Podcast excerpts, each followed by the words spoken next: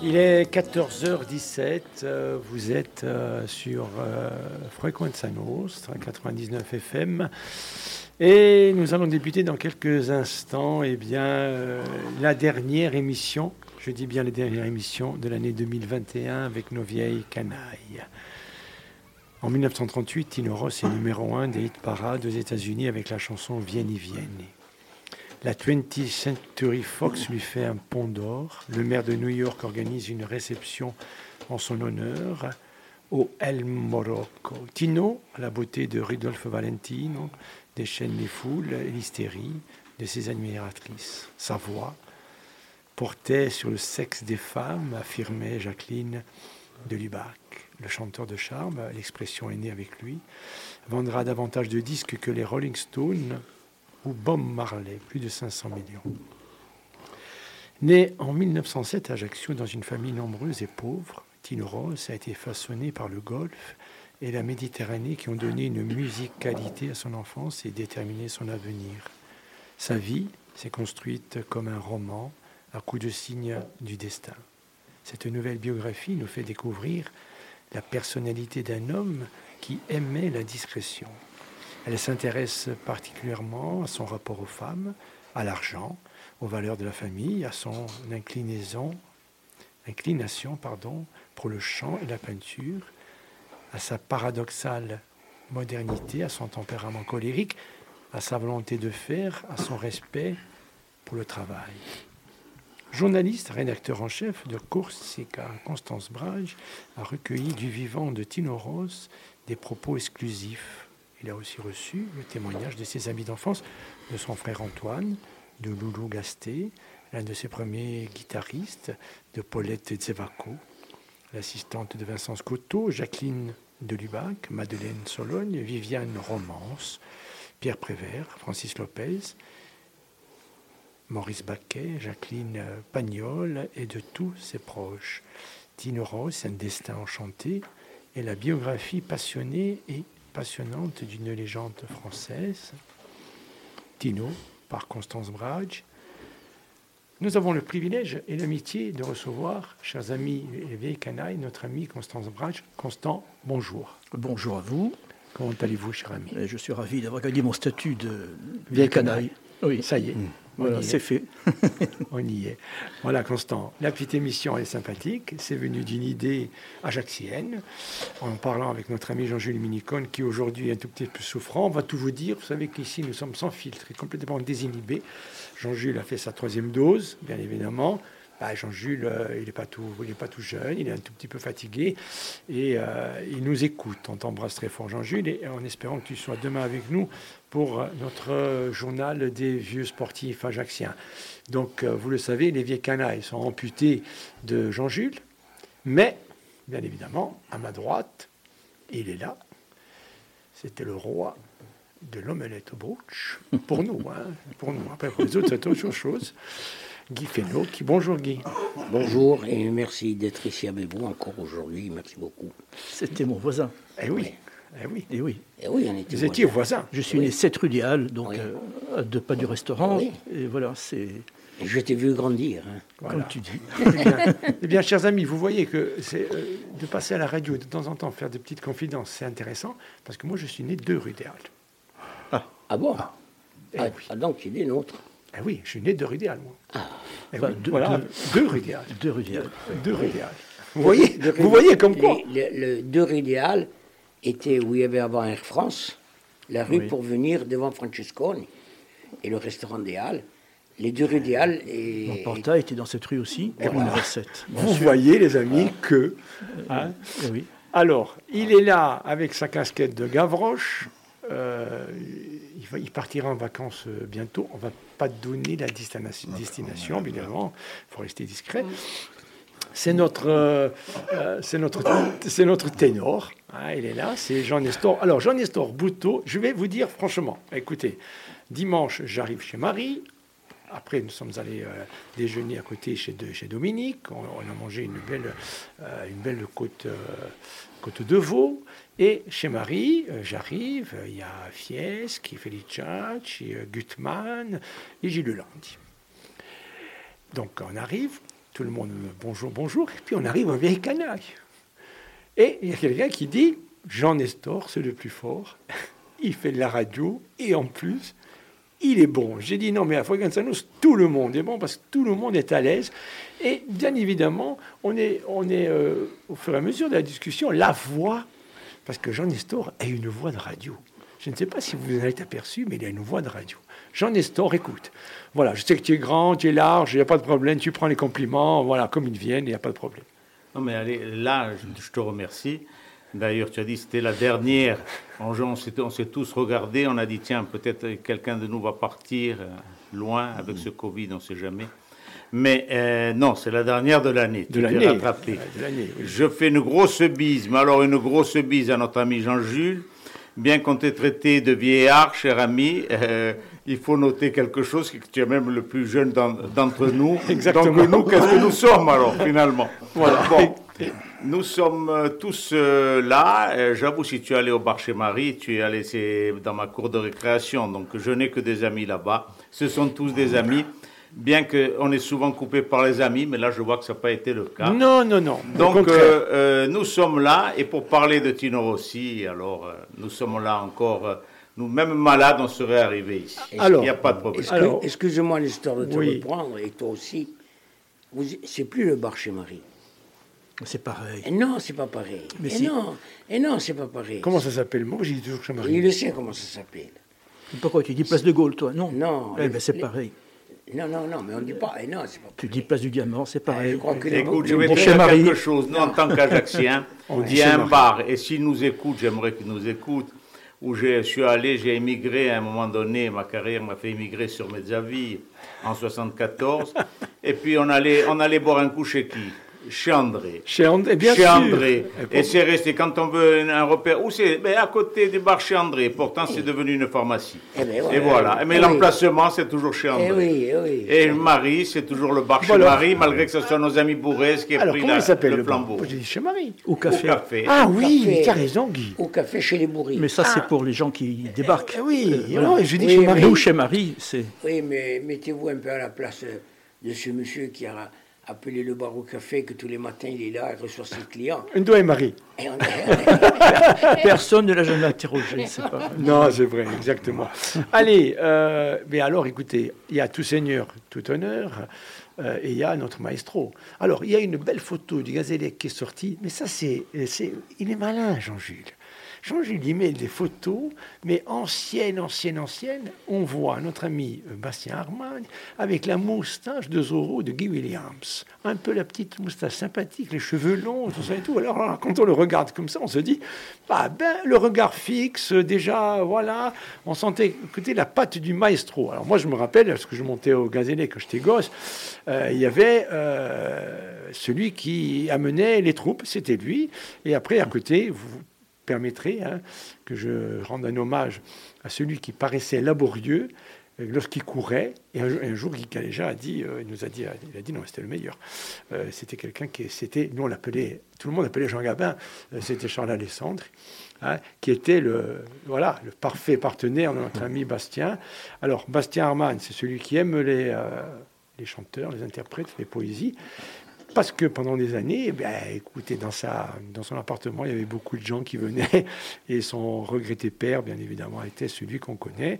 Et il y avait, ils, ils, sont, ils y sont tous passés. Donc, Bastien, il a été élevé à la musique et aux notes. C'est pour ça qu'aujourd'hui, il nous a concocté, pour l'arrivée de notre ami Constance Brage, qui nous fait un cadeau magnifique. On va montrer, voilà, on va remontrer un peu le, livre. Regardez, il est beau. Hein. Puis alors, vous savez, il y a, voilà, et c'est magnifique. Comment on appelle ça, Constant Lorsqu'on passe la main et que c'est si doux, ça? Je veux dire, cette page. Une femme. Voilà, voilà, exactement. C'est presque une femme. Non, mais... Il a raison, il a raison. Mais c'est vrai. C'est vrai. Regardez, comment, on, a envie de, on a envie de lire tout de suite. Oui, parce que la photo est magnifique. La photo est magnifique. Il y a du rouge, du blanc et du noir. Bastien, on va passer un moment. Mais avant toute chose, nous avons aujourd'hui une invitée. Bon, elle est là, elle est dans son petit coin. Euh, bon, euh, alors il ne faut pas que je me trompe de prénom, parce que comme elles sont deux sœurs, je crois que c'est Chantal, c'est ça? Non, c'est Angelina. Voilà, c'est Angelina. J'ai fait exprès, bien évidemment. Partie à l'époque aussi de la Serenata Yassine, les Cantu et beaucoup de petites choses à, à côté. Très bien, Angelina. Vous avez vu tout de suite, hein, les Je femmes. hein. Tu étais une vieille canaille. Ça, Euh, je, je ben- le découvre. Dirons-nous, en tant qu'Ajaxienne, je le suis aussi. À Douvorne. Ah, Non, mais vieille canaille, je pense Non. qu'il y avait que des hommes même dans les vieilles Eh canailles. bien, maintenant, nous avons recruté une femme. Félix a recruté une femme. voilà. Et mais, eh, ça colle pas, mais, mais ne vous en faites pas. À tous les niveaux, c'est la faute à Félix. Ne vous en faites pas, que ça, ils savent le dire. Bastien, allez, je te laisse euh, euh, nous dire un tout petit peu euh, quel va être notre, notre bel après-midi avec la vieille canal. Ben, comme d'habitude, il y, a un- il y a un thème et quand on a décidé de, de, de faire un hommage à, à Tino, euh, pour moi, il était clair que cet hommage ne pouvait pas se faire sans Constant. Pourquoi? Parce que euh, c'est un peu l'historien de Tino et, enfin c'est un peu, un peu beaucoup. Et surtout, il connaît l'histoire de Tino euh, par cœur et c'est vraiment la personne idéale pour nous seconder dans, dans la vieille canaille, dans les vieilles canailles pour Tino. Alors, avant, de débuter, je voudrais euh, demander à, Constance Brage. euh, je vais vous. Dernièrement, j'étais avec des amis, on discutait. Et euh, alors, c'est une dame qui est venue avec ses parents et qui n'est pas d'origine corse. Mais en tant qu'elle est là, imprégnée, et il y a, y a- et ce- côté où, des gens viennent vivre avec nous et qui ont ce- cette sensibilité, c'est toujours intéressant. Elle m'a dit, tu sais Félix, c'est intéressant, elle m'a dit, vous les Ajacciens, pourquoi vous n'écrivez pas euh, vos histoires? Et j'ai dit, il y a des Ajacciens qui écrivent l'histoire des Ajacciens. Elle dit, parce que c'est important. Elle a dit, tu sais, euh, je considère que c'est un patrimoine. Elle a dit, parce que les, les années vont passer, et il est vrai que notre ami Constant est là. Euh, il y a dû avoir des livres sur. euh, il y a eu des livres sur une rose, bien évidemment, Constant va nous en parler. Mais le côté ajaxien de Constant, déjà le premier livre qu'il avait écrit dernièrement, moi j'avais bien regardé, j'ai bien, bien, c'était magnifique. On s'y croirait, on s'y croirait, et je veux dire, même si c'est c'est du passé, c'est c'est une. Bon, voilà, moi je suis né en 1962, voilà, Tino Ross, je le voyais à la télévision. Mais faire revenir tout ça, Constant, c'est-à-dire qu'à un moment donné, nous faire aller dans sa vie à lui, ce qu'était la rue Fèche, ce qu'étaient ses, ses amis, et après, ce qu'il a vécu, les gens qu'il a rencontrés. Parce qu'au même titre que Napoléon, ce sont des gamins qui partent d'une petite ville qui, à l'époque, devait avoir 20 000 habitants. hein. Voilà, même un peu moins. À l'époque du Tino, il n'y a, il y a pas tout à fait 20 000. Il n'y a pas tout à fait 20 000. Donc ça part d'une petite ville. On ne peut pas dire que c'est le fils d'un tel ou, ou d'un tel. Il est obligé quelque part d'aller et de faire ses gammes tout seul, comme euh, notre, notre Napoléon. Je dis bien notre Napoléon, même si à ce moment il est, il est décrié. Mais pour nous, on ne rentre pas dans Je cet état. remarque, Félix, tu, tu m'as regardé pour dire comme notre Napoléon. Notre Napoléon. Je te Voilà. remercie. Donc, euh, Constant, important, cette important. Est-ce que, pour, toi c'était important de, continuer à faire vivre euh, Tino Rossi et, pour que dans, ce conscient, alors c'est même plus l'inconscient, c'est le, conscient collectif, on puisse se réapproprier ce, Tino Ross qui, pour ma part, euh, pas été oublié, mais n'a jamais été mis euh, à la place où il fallait. Euh, Ce qui est important, je crois, c'est de pouvoir laisser la possibilité aux gens qui, tôt ou tard, se pencheront sur Tino Rossi ou sur Tino Ross, selon qui on est, qu'ils aient euh, euh, un tant soit peu de documentation et surtout un guide pour leur expliquer ce qui s'est vraiment passé, comment, comment sa carrière s'est déroulée, qui il a été. Tout à l'heure, en préambule, euh, tu évoquais euh, le fait qu'il ait été numéro un du parade américain pendant quelques mois avec Vieni Vieni. Peu de gens savent ça. On l'a oublié. Et quand on parle d'une réception à El Morocco, euh, on ne se figure pas exactement ce que ça peut représenter. C'est quelque chose d'extraordinaire. Raisonnons par comparaison. Euh, la plus grande star de la chanson que nous ayons eue de- dans, dans un passé encore récent, c'est Johnny Hallyday. Johnny Hallyday allait enregistrer aux États-Unis. Il débarque à l'aéroport, personne ne savait qui c'était. C'était un anonyme, co- totalement anonyme.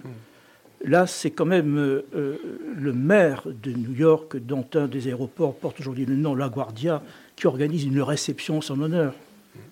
Et puis, il part pas tout seul. Il y a avec lui Mireille Balin, qui a un contrat avec la Paramount. C'est deux stars mondiales. Il est évident qu'aujourd'hui, euh, on n'est pas obligé de savoir ça, et que si on a la chance de, le découvrir, eh bien, on peut être séduit et essayer d'en savoir un petit peu plus. Alors après, pourquoi j'ai fait ça? Parce que, bon, d'abord, euh, j'étais déjà journaliste. Enfin, ça, c'est le deuxième livre. J'en ai fait un premier, mmh, premier qui était Tino Rossi, l'Ajaxien, qui se limitait à l'enfance et à l'adolescence d'Ajaccio. Et quand il devenait star, j'arrêtais. Euh, alors par la suite, euh, on m'a sollicité pour un deuxième livre, celui-ci. J'avoue que j'ai longtemps hésité parce que, je ne dis pas que j'en avais marre, mais, mais, bon, je ne voulais pas non plus euh, avoir cette étiquette à vie dans le dos de Tino Rossi. Et, et puis, je vais vous dire la vérité, j'ai fait ça pour lui rendre hommage à ma façon, pour le remercier de tout ce qu'il m'a apporté, parce que la jeunesse de tout, c'est qu'en écrivant ce livre, je répondais à un appel du vide, c'est-à-dire que je ne l'ai pas connu, je suis né en 54, donc je l'ai connu, mais bon, euh, je ne l'ai pas fréquenté. Mais en revanche, euh, j'ai vécu, euh, nous évoquons le 7 rue des ajoutant le bar du marché à côté, j'ai vécu entouré des derniers témoins directs. Ce sont mes souvenirs d'enfance. Et plus on prend de l'âge, plus on a cette tentation de se retourner vers son passé et d'essayer de le faire revivre un petit peu. Donc, euh, pourquoi ai-je accepté? Parce que c'est une édition qui est très littéraire. Euh, par exemple, c'est eux qui ont publié euh, Un été avec Proust, Un été avec Montaigne. Et je me suis dit qu'installer Tino dans un rayon consacré à la littérature, c'était quelque chose euh, de, remarquable pour lui et un pied de nez pour d'autres. Oui, et puis c'est un, bel hommage, parce que la culture, c'est ce que nous vivons au quotidien, c'est la spatialité vécue, et, euh, c'est important. On parle d'enfance. Euh, on parle d'enfance et de souvenirs. Alors, euh, les vieilles canailles, je vais vous demander euh, quels ont été euh, vos premiers souvenirs dès que vous entendez la voix de Tino Ross. Alors, tout le monde dira, papa, maman, écoutez Tino Ross, il y ce poste, dès qu'on entendait la voix de Tino Ross. Moi, je le répète souvent. Alors, c'est vrai, vous allez nous dire qu'on est un peu chauvin, tout et tout, mais je pense que tout le monde doit avoir ce réflexe. Peut-être qu'encore, c'est un peu plus qu'ailleurs. Nous, lorsqu'on était gosses, euh, chaque fois qu'on regardait un film, à la fin, il y avait les noms qui, passaient. On essayait de toujours voir s'il y avait un Corse qui était dans le coup. Que ça nous faisait plaisir, on était fiers. Voilà. Euh, est-ce, que, est que, Guy, ton enfance, euh, à quel moment tu, découvres Tino Ross? Et comme je viens de le dire auparavant, est-ce que c'est papa-maman qui écoute? Est-ce que c'est la famille? Parce que à l'époque, le poste, la télévision, il y en avait qui avaient, il y en avait qui n'avaient pas. Quand je découvre Tino Ross, j'étais gamin, mais c'était surtout pour la chanson Petit Papa Noël. Et que je suis sûr, encore aujourd'hui à Ajaccio, il y a des gens qui ne savaient pas que Petit Papa Noël, c'était Tino Ross qui l'a chanté. Je, pense qu'il y en a beaucoup. C'est comme difficile. Non, je, je, non, non, il y en a probablement. Ah, la nouvelle, génération. Moi, je serais, je serais, génération, je serais d'avis de, de, de, de, faire le tour des classes, des, classes de 6e, euh, 4e, euh, cinquième et dire euh, qui c'est qui a chanté la chanson Un petit Papa Noël? Je suis sûr qu'il y en a qui vont dire je ne sais pas.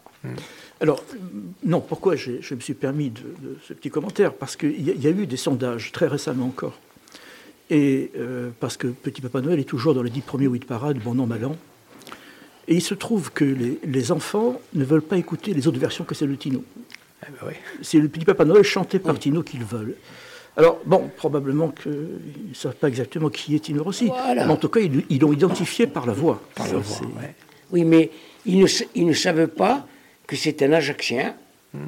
au départ. Il faudrait poser cette question. De fond, qui est Tino Rossi C'est très intéressant ce que dit Constant, identifié par la voix.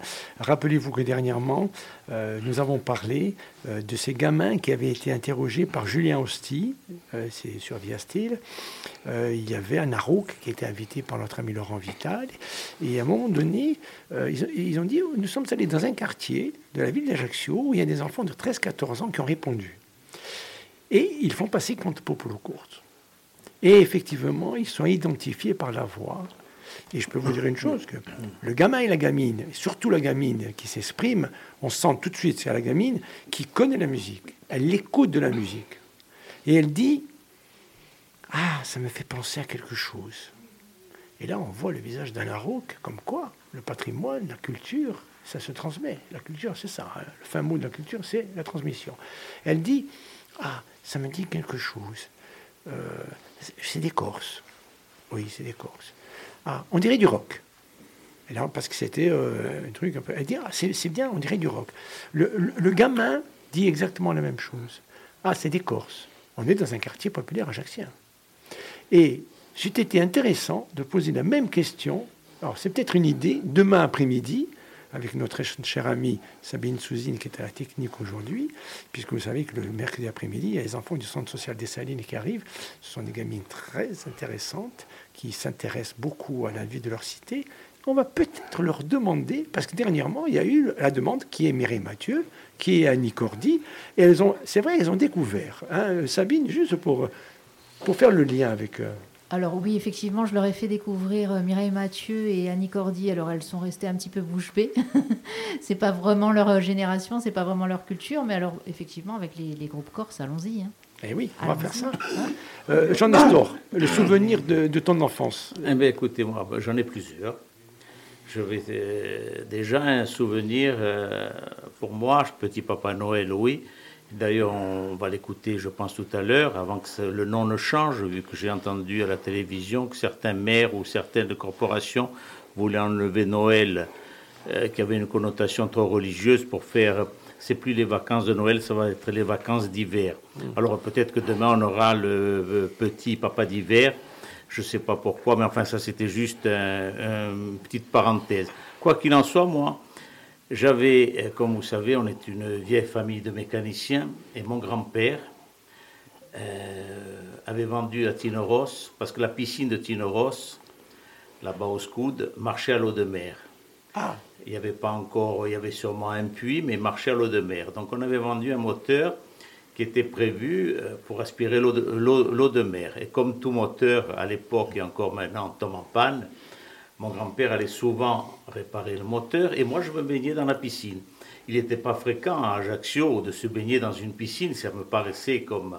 Et donc je fréquentais, non pas je fréquentais, il me regardait avec des yeux bienveillants quand il était là, pas souvent il n'était pas là, Monsieur Tino Rossi, et ensuite euh, euh son fils, qui avait euh, plutôt l'âge de ma sœur, donc qui était un peu plus âgé, je m'excuse Hélène si tu m'écoutes, mais je ne dirai pas ton âge quoi qu'il en soit, euh, Poupi, euh, le, ah, euh, le, fils, on s'amusait. Il avait le bateau de Tino était en, juste ancré juste en face Marinella.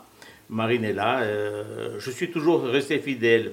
Peut-être non pas à Tino, ses chansons en tant qu'Ajaccio, on restera toujours fidèle, mais à la plage de Marinella. Très bien. Bastien, on va, on va continuer avec toi parce que là, nous allons hein, débuter euh, notre, euh, voilà, notre programmation. Tes souvenirs. Alors, papa, est-ce que papa, lui, voilà, voilà tu l'avais à tout le C'est très simple, comme oui. Guy. La première fois que j'ai entendu la voix de Tino, c'était Petit Papa Noël. Et je crois que j'étais au pied d'un arbre de Noël chargé de cadeaux. Et il y avait cette chanson-là qui nous a. Je ne savais pas qui c'était. Et donc, avant de commencer notre parcours musical, je, Constant, il y a quelques années, m'a fait le grand honneur de me confier, il est, avare de, ce qu'il détient de Tino. Sept heures d'enregistrement face à Tino. Hmm. Donc, et, le premier, je voudrais tordre le coup à de fausses rumeurs qui ont couru pendant des années sur Tino. Tino n'a jamais coupé le cordon ombilical avec Ajaccio, avec la Corse. Vous pourrez l'entendre partout.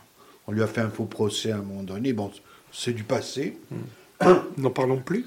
N'en parlons plus. écoutez, écoutez ce qu'il raconte, ce qu'il ce dit à, à Constant il y a quelques années. On va l'écouter rapidement. Il est 2h41 minutes sur Sanos 99 FM. Nous recevons aujourd'hui notre ami Constance Bradge pour Tino Ross, un destin enchanté. Euh, le livre a l'air magnifique. Euh, en tout cas, il est très beau. tous les livres sont beaux, mais certains sont plus beaux que d'autres, surtout lorsqu'on parle d'Ajaccio et lorsqu'on parle de Tino Ross. Nous allons écouter eh bien, cette interview. Sabine, merci. Jusqu'à quel âge? Oh, ça, j'en sais rien, vous savez. Oh, j'en sais rien. Tant que je, suis à, pour le moment, pour le moment, ça va. Je me sens bien, ça va. Ça arrivera toujours assez tôt. Finalement, dans la vie, il y a des gens qui ont de la chance, d'autres qui en ont moins. Je veux dire, euh, avec le recul du temps, euh, tant de succès, une vie de rêve, ce n'est pas un fardeau à supporter parce que c'est vrai qu'il y a une part d'immortalité en vous, mais en même temps vous êtes un être humain, donc un être mortel. Vous ne pensez pas quelquefois euh, à cette fin tragique qu'on laisse tous les hommes finalement La mort ne vous fait-elle pas peur? Bon, la mort, j'y pense comme tout le monde. J'y pense encore plus maintenant que je suis âgé. Mais qu'est-ce que vous voulez? Quand je me réveille et que je vois ce golfe d'Ajaccio, ben, je pense plus à la mort. L'ombre s'enfuit, adieu vos rêves, où les baisers s'offraient comme des fleurs. La nuit fut brève, hélas pourquoi sitôt fermer nos cœurs à l'appel du bonheur? L'ombre s'enfuit, ma lèvre hésite à murmurer après de nos aveux des mots d'adieu. Le soleil paraît trop vite, faut-il donc que l'on se quitte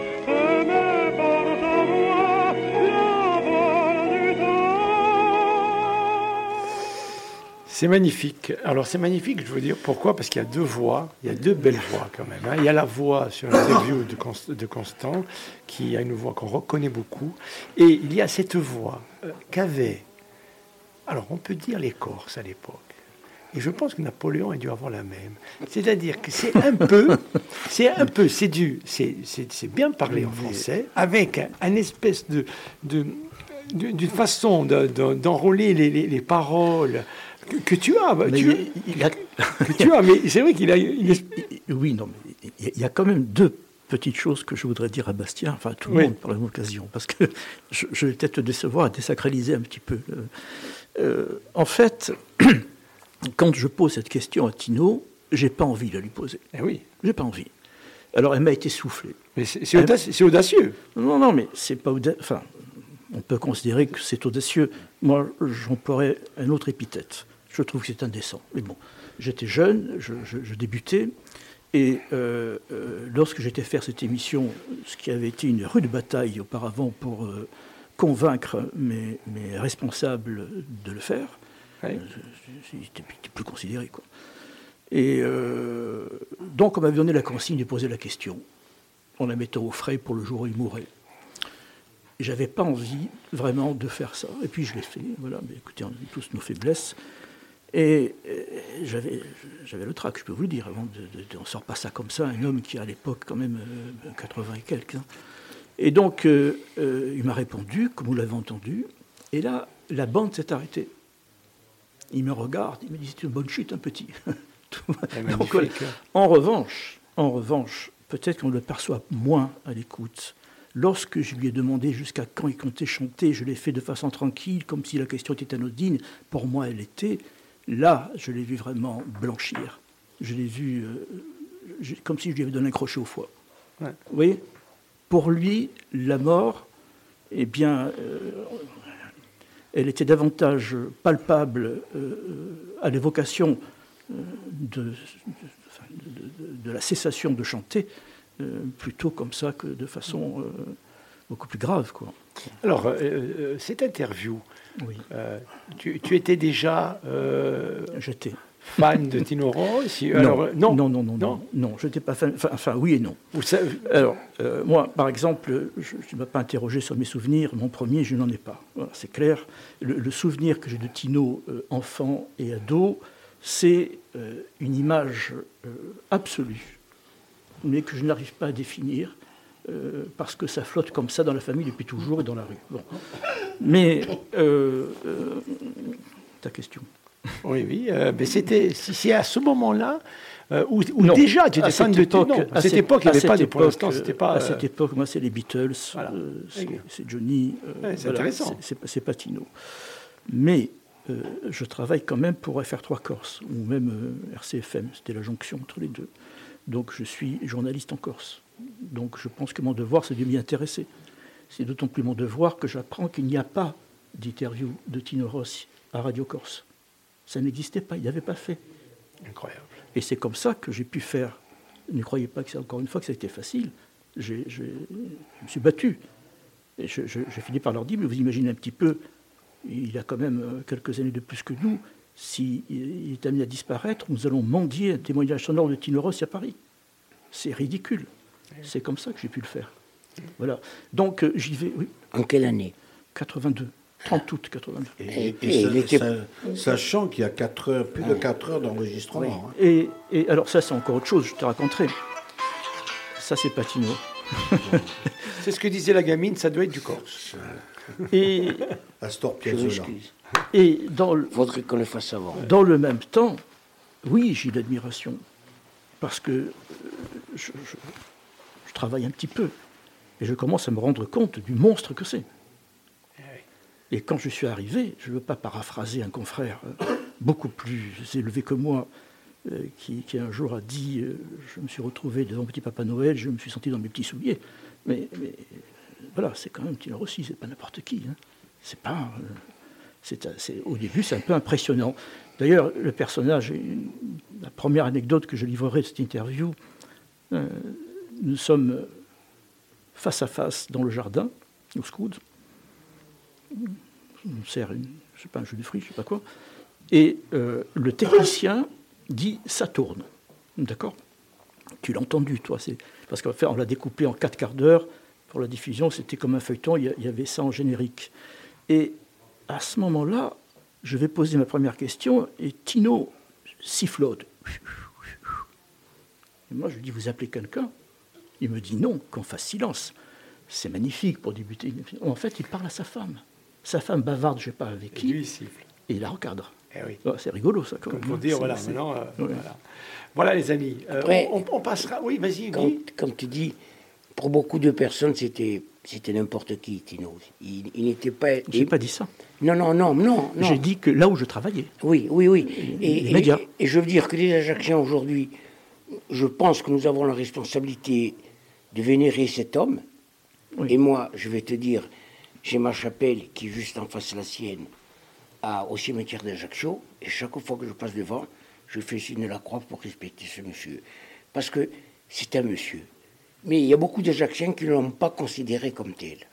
mais il faut Et savoir ça, c'est un regret que j'ai. par où il est passé. Tout à l'heure, tu parlais d'accent, de, voix, etc. Les premiers temps, on lui interdisait de chanter, on, on ne lui donnait que les refrains à cause de l'accent. C'était c'était quelque chose d'extravagant, mais c'est... euh, Enfin bon, je ne vais pas monopoliser la parole. Parce Non, que, mais c'est très intéressant. On il y a même, on, retourne sur Ajaccio dans le même temps, parce que euh, dans les années 20, euh, Ajaccio, euh, mon grand-père, alors lui il a vécu, et, et donc m'a rapporté ce témoignage, il y avait de la pauvreté, mais de la vie en même temps. Et, et un sens de la fête qui nous est aujourd'hui, j'en suis sûr, totalement étranger. Même lorsqu'on rigole, lorsqu'on s'amuse, ça n'a rien de comparable. Et il y avait à Ajaccio les deux plus grands orchestres euh, au monde de tango argentin. Euh, il y avait Mario Melfi euh, sur les. Comment s'appelle cet établissement qu'avait Louis Nega pas longtemps encore? Le, Lido. le Lido. Au Lido, Sur le Lido. Le Lido. Et il y avait la potinière. On parlait avant de prendre l'émission avec Nestor, on évoquait Santaril, qui avait monté un cabaret. La potinière qui était à peu près à l'endroit du dispensaire aujourd'hui. Et là, il y avait Antonio Pesanti, qui était un, le patron de- de- de- d'un des plus gros orchestres au monde, de tango argentin. Et il y avait une femme, Nina Sanz, qui chantait, notamment un tango qui s'appelait Poème. Tino fréquentait, il était gamin, il était ado là, à l'époque. hein. Et, euh, et donc, quand il part à Paris, je, je- je- je vais abréger l'histoire, et qu'il va enregistrer des refrains de tango sur qui il tombe, sur Pesanti encore. Vous voyez la, la jonction avec Ajaccio. il y a un Et moi, et j'ai un mauvais souvenir avec ça.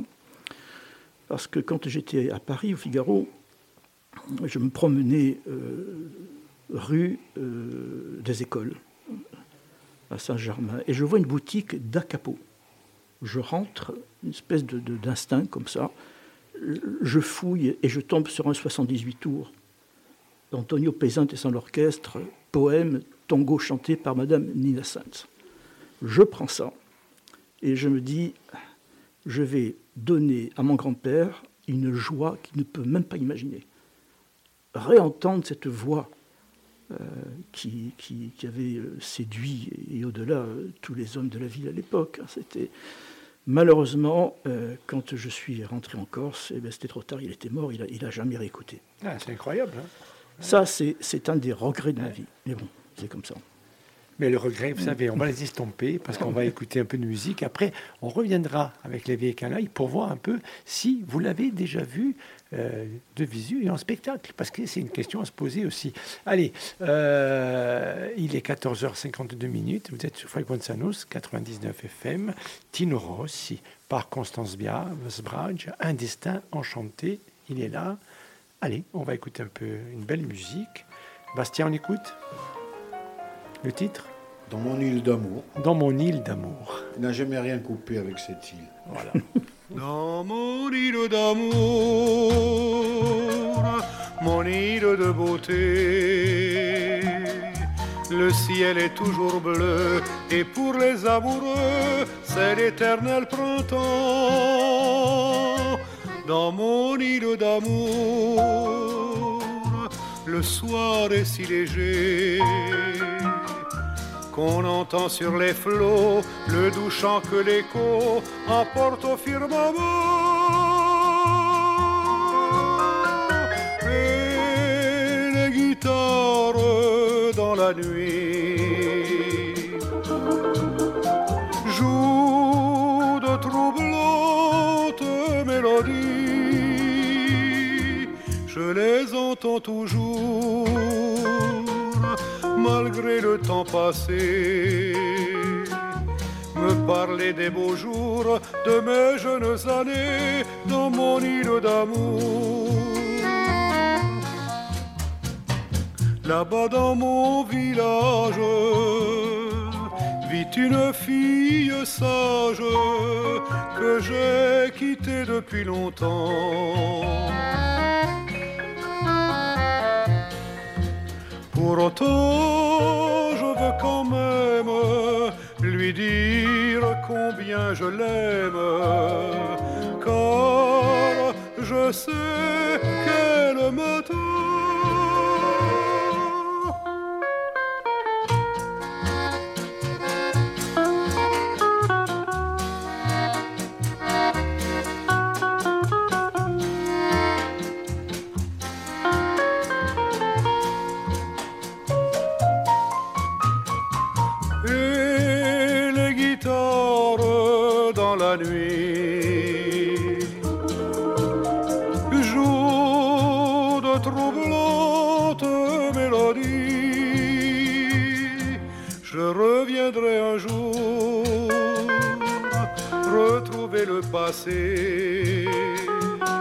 de mes jeunes années et pour vivre toujours dans mon île d'amour.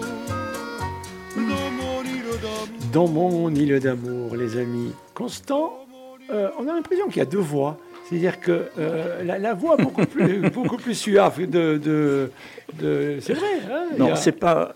oui, c'est suave, c'est ça. Mais après, vous savez, il y a deux grandes époques chez. Il y a la première qui est euh, constituée d'une espèce de, triptyque où, on a cet homme qui a la beauté de Valentino, euh, qui a une voix exceptionnelle et qui a euh, pour parolier Vincent Scotto. Et là, ça va être une fulgurance comme rarement on a pu en connaître dans le milieu de la chanson. Quelque chose de planétaire et d'un mouvement, encore une fois, peu commun. Et puis, arrivé à peu près dans les années 40, euh, Tino euh, va prendre des graves dans la voix. sa silhouette va s'arrondir un petit peu, et puis se sépare de Vincent Scotto. C'est une autre période. Alors, je pense, moi, que tous les fans de Tino, consciemment ou inconsciemment, ont été un petit peu orphelins de cette première période, mais en ce qui me concerne, soyons un petit peu égoïste, je suis admiratif de la voix de Tino des débuts, mais je suis davantage familier et aimant euh, de la voix qui a pris des graves, de la seconde partie. La petite histoire de Papa Noël, avant de demander à Novier Canaille s'ils ont vu euh, Tino sur scène. Alors, elle a une histoire, Papa Noël. Oui, elle a une histoire. Mais d'abord, si vous me permettez un petit préambule, tout à l'heure, vous évoquiez à travers ma quatrième de couve du livre euh, la modernité que j'accordais à Tino. On l'a entendu, Tino, tout à l'heure, il y avait L'ombre s'enfuit, euh, à la fin de l'extrait de, l'interview du Scoud de 82. Euh, L'ombre s'enfuit, c'est Tristesse de Chopin, qui a été adapté donc, en mélodie. Mais plus tard, les, nouvelles générations vont acclamer Gainsbourg, qui va chanter Les Monancestes, c'est la même chose, mais en disco. Oui. Euh, là, Petit Papa Noël, euh, ça nous ramène au cinéma. Il a tourné une vingtaine de films, 24 je crois, dont il avait pour la plupart la vedette. Mais je pense que ce n'était jamais que prétexte à le voir chanter et que, nonobstant le format, qui évidemment n'est pas le même, on a inventé le clip à l'époque, puisque c'était prétexte à le voir chanter. Vous voyez ce que j'appelle modernité bon. Alors pour revenir à Petit Papa Noël, euh, justement, il, a un film en perspective dans ce film, il a un double rôle. Bon, vous voyez, il a encore retrouvé le prétexte de le voir chanter parce que, pour le coup, le scénario, il n'est pas terrible. C'est deux frères, un qui est chanteur, l'autre qui est voyou. Et, la, production avait prévu un négro spirituel. Et puis, les, artistes euh, qui devaient interpréter le, négro spirituel sera appelés d'urgence aux États-Unis. Et donc, euh, ils se retrouvent sans les musiciens. Et ils en cherchent d'autres. Et Tino refuse.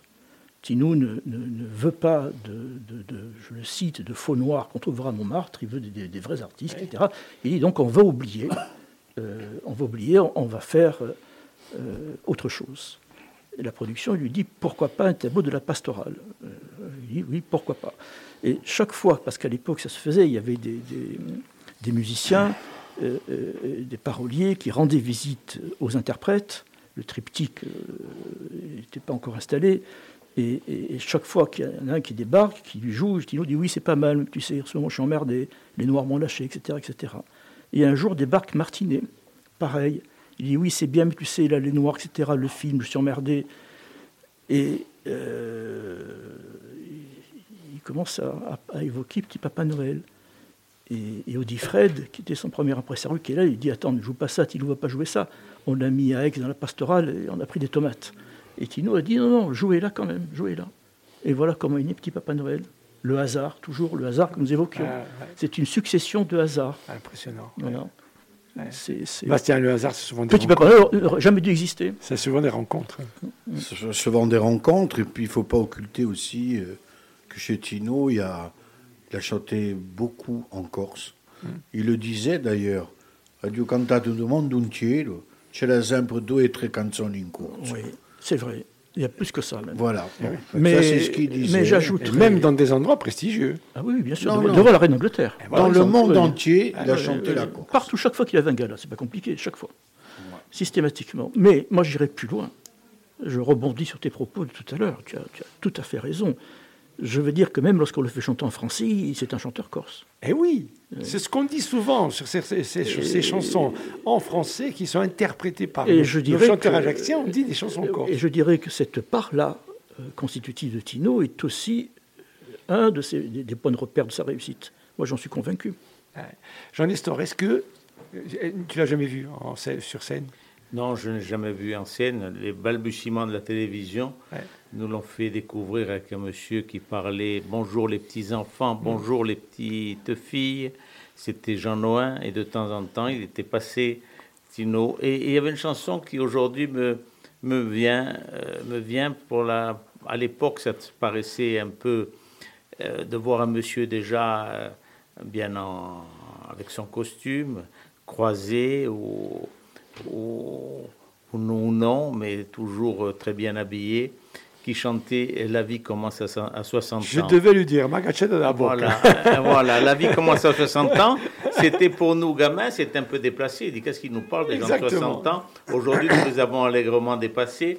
Et on dit et Il m'arrive, le matin me rasant, de fredonner La vie commence à 60 ans, parce qu'effectivement, il avait raison. Nous ne le savions pas, mais il avait raison. Bastien, la complainte, on y va Une des plus belles chansons d'amour. Une des plus belles en d'amour, ouais, chansons Chantée par Tino, alors là. Angelina, on va danser Andiamo, Eh, mais attention, on va danser. hein. Mais andiamo.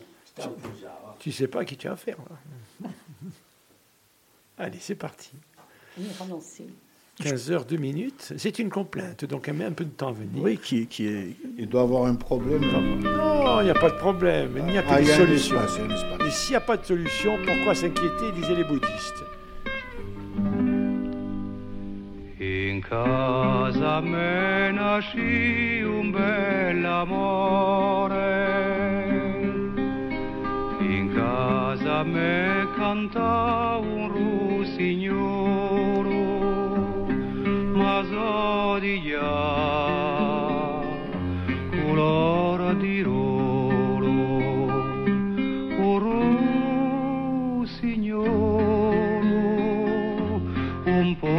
campà. In a me canto una maracella, in cuore a me speranza un cine più. Addio la me bella gioventù. Paese caro, addio a te,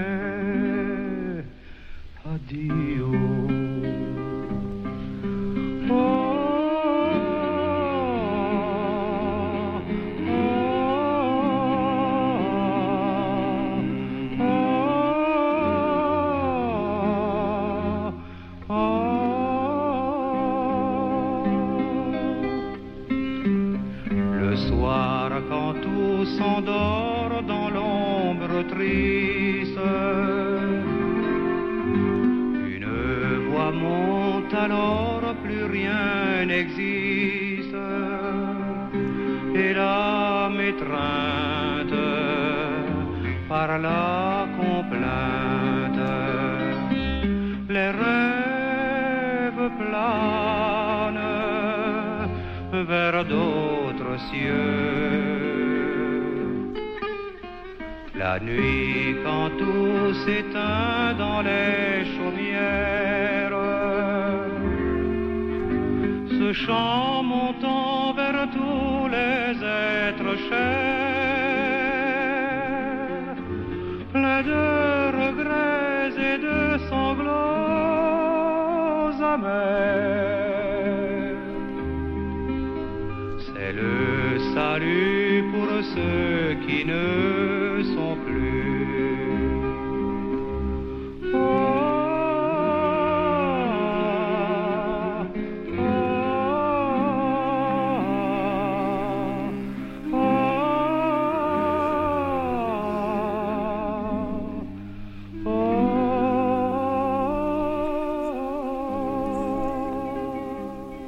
15h05, euh, les vieilles canailles, Guy Fesneau, qui Bastien Armagne, Jean-Nestor Bouteau, Angelina, notre invité surprise, et nous recevons Constance Bradge pour Tino Rossi, Un destin enchanté. Voilà.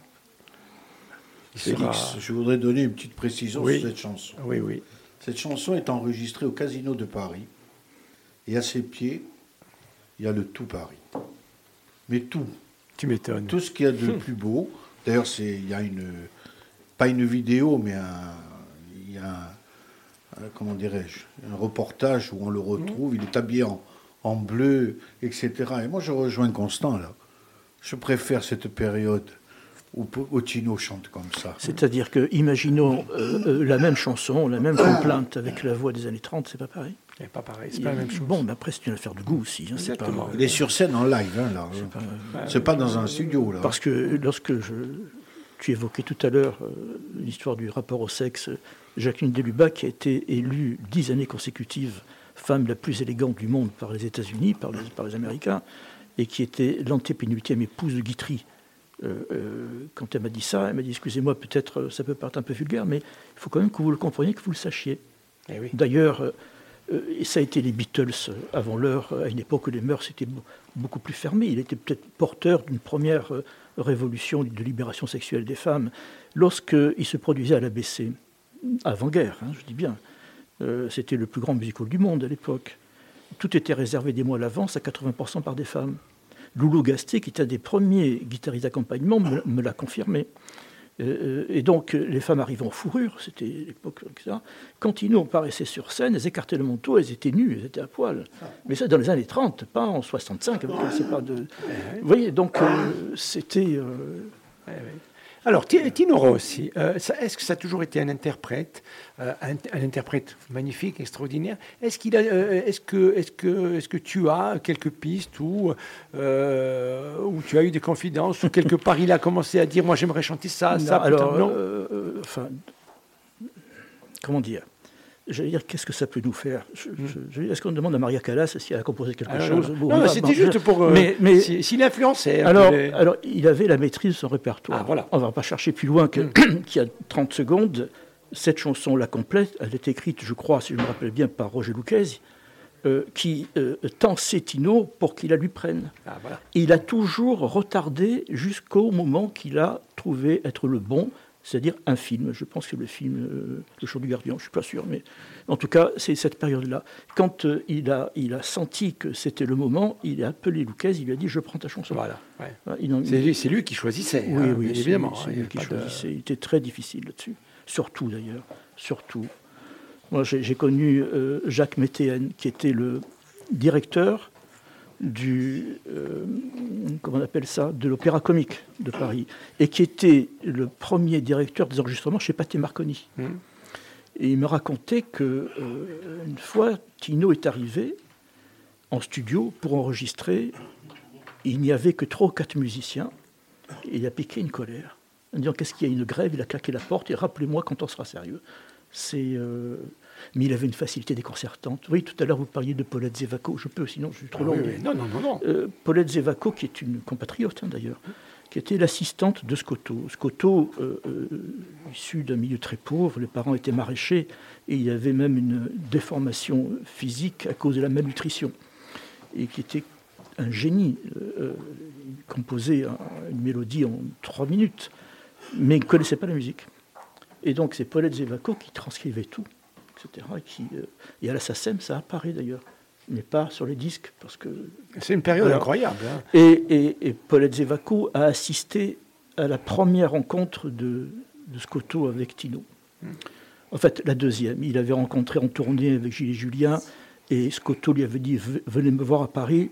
Et puis Tino m'a dit Ouf, j'ai pas voulu. C'est pas que j'ai pas voulu, j'ai pas osé. Hmm. Et. Euh, et donc, quand il a le Casino de Paris, il, prend son courage à deux mains, il va voir Scotto. Et donc, Scotto lui fait tout de suite Corsi d'amour, il vieni, vieni, justement. Mmh. Et elle m'a raconté, lui a écouté. Il avait une main dans la poche, l'autre avec la cigarette. Il était tellement à l'aise qu'il faisait les contre-chants. C'était, voilà, donc il avait ce don aussi. Guy, euh, on a l'impression que lorsqu'on parle de Scotto, euh, de Tino, ce sont un peu ce qu'on appelait les enfants de la balle. Euh, si on prend maintenant, et tant mieux, tant mieux, s'il y a des enfants qui ont été initiés à la culture, au chant, au violon, à la guitare, tant mieux, à l'écriture, tant mieux, évidemment. Hein. Mais lorsqu'on revient sur cette période, c'est vraiment une période assez particulière, parce que ce sont des enfants, on prend et là, euh, Scotto, je viens d'apprendre, ça, ça part d'un quartier, ça part d'un portail, ça part, ça part d'un appartement qui peut-être un peu d'électricité. Chez Tino, c'est pire que ça. C'est voilà, chez Tino, c'est pire que ça. Alors, euh, pas d'électricité, pas d'eau courante, pas de chaussures à 18 ans, etc. Puis euh, huit enfants dans, dans, trois pièces. Et, Mais même d'un point de vue musical, eh il y a peut-être trois, quatre électrophones à Ajaccio, pas plus. Euh, mais la guitare, la guitare n'existe pas en Corse. C'est accordéon, c'est là, mais la guitare, c'est les gens de l'Est qui l'ont ramené, dont Tessarek, qui, dont le nom était donné à une rue aujourd'hui à Ajaccio. Et, donc ça va se passer au bar André, euh, chez André Togne, euh, euh, avec son fils. Et quelques-uns qui vont finalement découvrir la guitare. C'est très, très, curieux comme C'est curieux, c'est particulier. et ça nous renvoie vraiment à une époque. Oui, mais, moi, moi, ça moi-même aujourd'hui, je découvre un tas de trucs que tu racontes, je t'écoute, je suis tout ouïe, je suis, je suis émerveillé. Je C'est parce que nous sommes amis. Non, non, non, non, non, non, non, rien à voir. Rien à voir. Euh, je, je pense, je pense qu'il aurait fallu le faire avant. Quoi donc? Ça.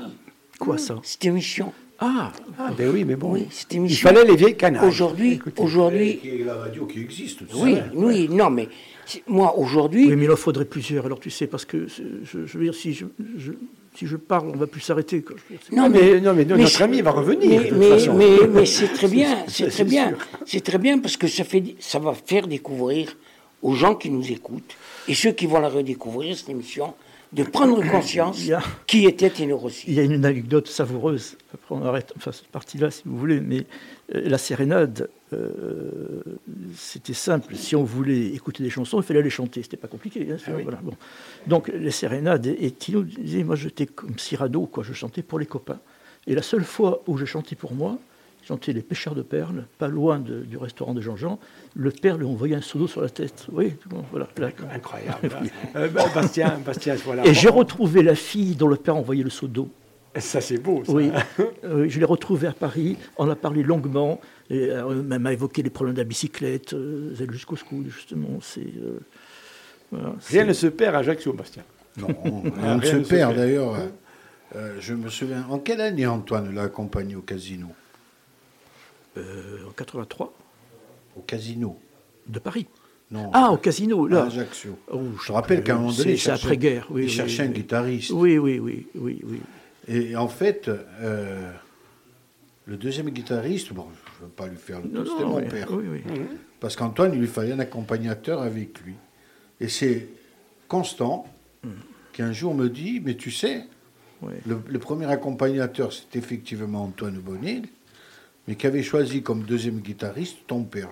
Mon père m'a m'a jamais raconté cette histoire. Non, Non. je ne savais même pas. Si c'est pas toi qui me le raconte, Moi, je ne sais même pas si ces gens avaient la conscience de leur propre destin, tu veux que je te dise.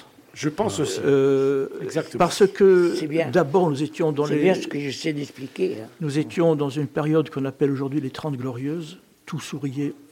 Les rapports humains étaient, étaient magnifiques. Je, je veux dire par là que, encore une fois, il y avait des déséquilibres, il y avait des...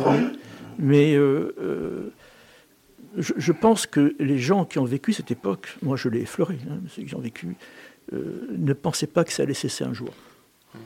Et, et alors, on va parler, j'imagine, après des cabarets, hein, qui sont finalement les, les co- les cousins quoi, de, de- Tino. Mais ce qui était phénoménal, c'est que les gens, je ne parle pas de nous, les Ajacciens ou nous, les Corses, mais les gens qui se ruaient de l'extérieur, euh, euh, comment dirais-je, euh, ils venaient en conscience voir où les choses naissaient. Nous, par exemple, on peut aller à Liverpool pour les Beatles, on peut aller à Paris, à Olympia parce qu'il y a Johnny. Euh, Tino, c'était ici. Et donc, toute cette ambiance de cabaret, le point de, de la, la genèse était là, et les gens en avaient conscience. Eh ouais. C'était, c'était une période. je- je- nos amis comme Lucien, Bocognan, etc., en ont été orphelins à vie de, du phénomène de cessation de cette époque. On en avait C'est- conscience. Et euh, Je- Jean Nestor, euh, après, tu vas voir, tu vas, tu vas aimer.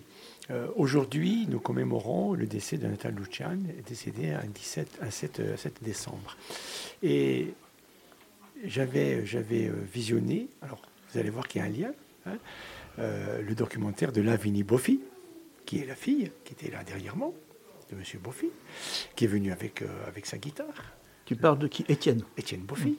Et dans le documentaire. très bon guitariste. tiens. Et dans le documentaire, on voit la famille, on voit, on voit, on voit Nathalie Oudja, Noël, hein, appelé par euh, ses amis Noël. Après, c'est devenu Nadal, c'est Noël Oudja, Nadal. On le voit tout ça avec. euh, et, et moment euh, le narrateur dit, on voit la famille, ils sont tous ensemble. Il dit, nous étions heureux et on ne le savait pas. Tout à fait. Nous étions heureux, nous ne le savons pas. Je te remercie beaucoup, Constant, parce que même quand on était gosse, nous étions heureux et je m'amusais à lire, pendant que j'écoutais en même temps, euh, les quelques mots de l'introduction de ton livre. Ils sont merveilleux. Si je lis ça aux Ajacciens, c'est euh, en quelques lignes seulement. Oui, Ajaccio est planté d'orangers, d'aloès et de bananiers, et des forêts d'oliviers dominent la mer. Pour comprendre Ajaccio, il faut déchiffrer le miroitement du Golfe. C'est sa force rayonnante, absorbante, son patrimoine liquide. Dans le port, derrière la citadelle, s'emploient des voiles latines, dorment les bateaux qui relient la Corse à la France, à l'Afrique, à la Sardaigne. Je m'arrêterai là pour dire. J'ai bien fait de euh, venir. Exactement. je, je- je m'arrêterai là, mais pour vous dire qu'en ces quelques lignes, vous avez déjà l'ambiance d'Ajaccio. Ajaccio ouvert sur le monde, ce qui n'est plus trop le cas maintenant. On ne va plus directement en Afrique d'Ajaccio. On va très peu en Sardaigne. D'ailleurs, il serait temps peut-être de changer le bateau. Ça, c'est mon côté vieille canaille. Oui, Veuillez mais il faut, veuillez m'excuser. Et quant au miroitement de l'eau et autres, à cause de quelques immeubles peut-être un peu trop imposants, on ne voit plus que la moitié de la mer. Je ne citerai pas les quelques lignes après où on vous dit que vous pouvez vous baigner euh, sur la plage d'Aspret, ou si vous voulez prendre peut-être quelques plaques de goudron, vous serez les bienvenus. Mais euh, c'était la, la période heureuse, décrit en quelques lignes par Constant. Et ce que je veux signaler au-delà de tout ça, voir, après ce clin d'œil sur, sur cette ambiance ajaxienne, sur ce passé que l'on aimerait retrouver quelque part, euh, pas seulement dans notre mémoire. Euh, moi, je suis envoûté par quelque chose. Nous écoutons depuis le début de l'émission les chansons de Tino. Moi, je suis envoûté par quelque chose. C'est le son de sa voix. C'est cette- c'est cet accent qui est typique, typique, excusez-moi, euh, chers compatriotes des autres endroits de Corse, mais qui est typiquement ajaxien. Qui est typiquement ajaxien. On l'attendait, on l'attendait. Je sais, euh, il n'y a qu'à Ajaccio que l'on peut parler comme Tino. Il n'y a qu'à Ajaccio que l'on peut chanter comme Tino, avec cette voix. Quelques, d'ailleurs, vous parliez tout à l'heure, euh, mon cher ami, de, oui, il y a eu Lucien Bocconian, mais c'est des Ajacciens, c'est des gens du cru. Euh, il y en a eu, on en a cité dans cette émission, on en a, entendu dans cette émission plusieurs, mais c'est typiquement Ajaccio. Ne cherchez pas ailleurs. Matisse euh, disait La lumière d'Ajaccio me fait penser à l'Orient. On est très romantique, ma chère Sabine. Et il a dit, il a dit plus fort que ça. est plus fort que Il a ça. dit j'ai découvert la lumière à Ajaccio. Ouais, exactement.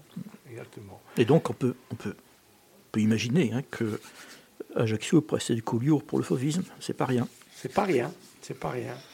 Nous sommes romantiques. Romantica, les vieilles Oui, canailles.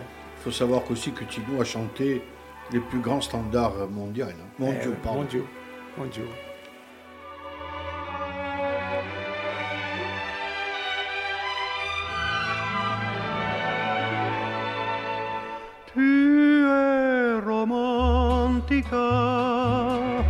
romantique et bohème. Tu t'en défends parfois, mais moi je sais, je sais tout ça. Tu es romantica, voilà pourquoi je t'aime. Tes yeux sont malheureux quand notre ciel paraît moins bleu.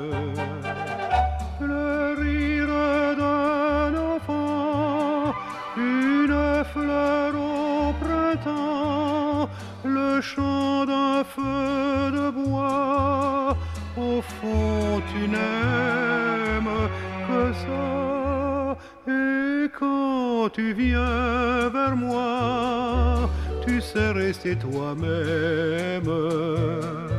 De peur qu'on rit tout bas, tu n'aimes pas montrer tes joies.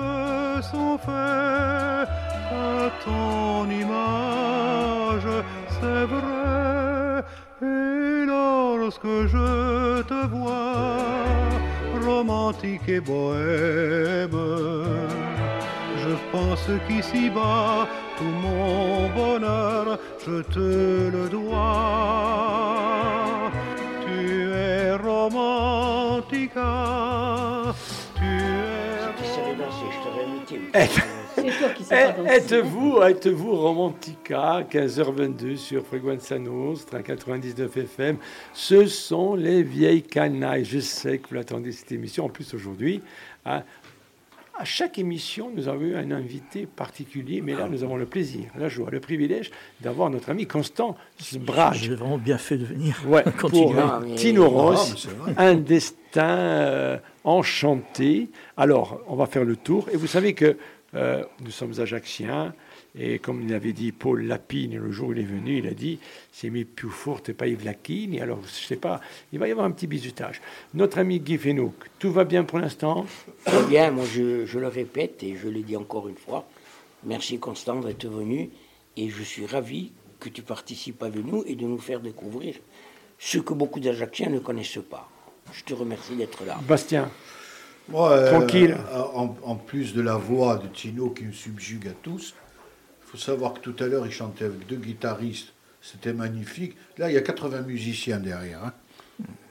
Je- euh, Ça se passe de commentaires. exactement. C'était la voix. Nous avons Tu- connu des chanteurs qui ne pouvaient pas chanter avec un orchestre. Toi, tu le, tu le dis dans un de tes ouvrages. Oui, Nat King Cole avait dit il a la voix la plus juste du monde. oui, oui. oui. Ça, c'est bon. Jean Nestor, tout va bien Ah, écoutez, c'est merveilleux, je, je rêve. Si j'ai mal dormi, dormi la nuit dernière, là je suis en plein rêve. En plein- on est en Et plein entre, rêve. entre Tino, entre, on est dans Ajaccio, on est dans un autre temps aussi. Nous sommes quelques années en arrière, l'année de, de la jeunesse de nos parents, de notre naissance pour certains. Et c'est magnifique. Tino euh, nous transporte. Et Constant, euh, si Tino, euh, c'est la voix, Constant, c'est la parole, et qui, on apprend beaucoup de choses. D'ailleurs, euh, euh, je redemande pour l'année prochaine, Constant, euh, que tu fasses quelques apparitions Comme Rocky. avec nous. Numéro 2. Dans les vieilles Voilà. canailles Dans Eh les oui. vieilles canailles. On t'attend Tu parce que tu as semaine. tellement de choses à dire. Je Exactement. suis qualifié, c'est bien. qualifié. Euh, on, va, on, va, on va quand même euh, citer notre amie. Alors, la flaquine, elle est là, je vous le dis tout de suite. hein. à notre amie Angelina, qui, avec son casque et ses lunettes cassées, me font penser à un copilote de, de chasse tchétchène. Je te dis tout de suite, voilà, là, ça va mieux. Là, c'est bon. Là, tout va bien, ma chérie. Il y a une très belle chanson de Tino qui Angelina. s'appelle Angelina. Oui, voilà. Ça, Sur la route de Calvi. Voilà. Euh, de- euh, mais, euh, devant le micro, cher ami, euh, nous sommes dans une radio, profitons-en, il y a un micro. hein. Oui, mais Oui, je connais la chanson d'Angelina qui s'appelle Sur la route de Calvi. Est-ce que tu peux nous en fredonner un petit morceau? Oh, je me Léger, plus. léger, juste. euh, Sur la route de Calvi, la première fois que je t'ai vue, Angelina, Très bien. Angelina. Bravo, c'est on applaudit, on applaudit notre ami. Voilà. Nous saluons Angelina Risterouch aussi. On, on salue Angelina Risterouch, si elle nous écoute. J'ai travaillé avec Angelina. Ouais, ouais, Moi, je la, vois, sou- je la vois souvent avec ça, elle marche avec sa sœur. Il marche. Euh, alors, les amis, vous savez que, voilà, on est à Ajaccio, on se dit tout, et puis on va, euh, parler d'une période où notre ami Tino, euh, comme notre ami Napoléon, euh, de temps en temps, on revisite l'histoire. Et comme nous sommes dans une période de coupeur de tête, hein, ce beau pays qu'est la France a, déjà connu hein, une période de coupeur de tête, il faut toujours, à un moment donné, parler des histoires et ainsi de suite. On va parler de la vie sous l'occupation et, euh, Constant, on va préciser certaines choses. Euh, moi, je précise tout ce que vous voulez. C'est, vous faites allusion à l'incarcération de Tino. Voilà. Ouais. Bon. Vous savez que, bon an, mal an, la plupart de mes confrères euh, euh, qui se voient contraints à l'évocation de Tino au prétexte de Noël ne peuvent s'empêcher euh, de, ponctuer euh, leur présentation d'une. Écoutez, je n'ai pas le mot juste, euh, je dire que cette connerie, parce que c'est vraiment une connerie, de Tino Collabo.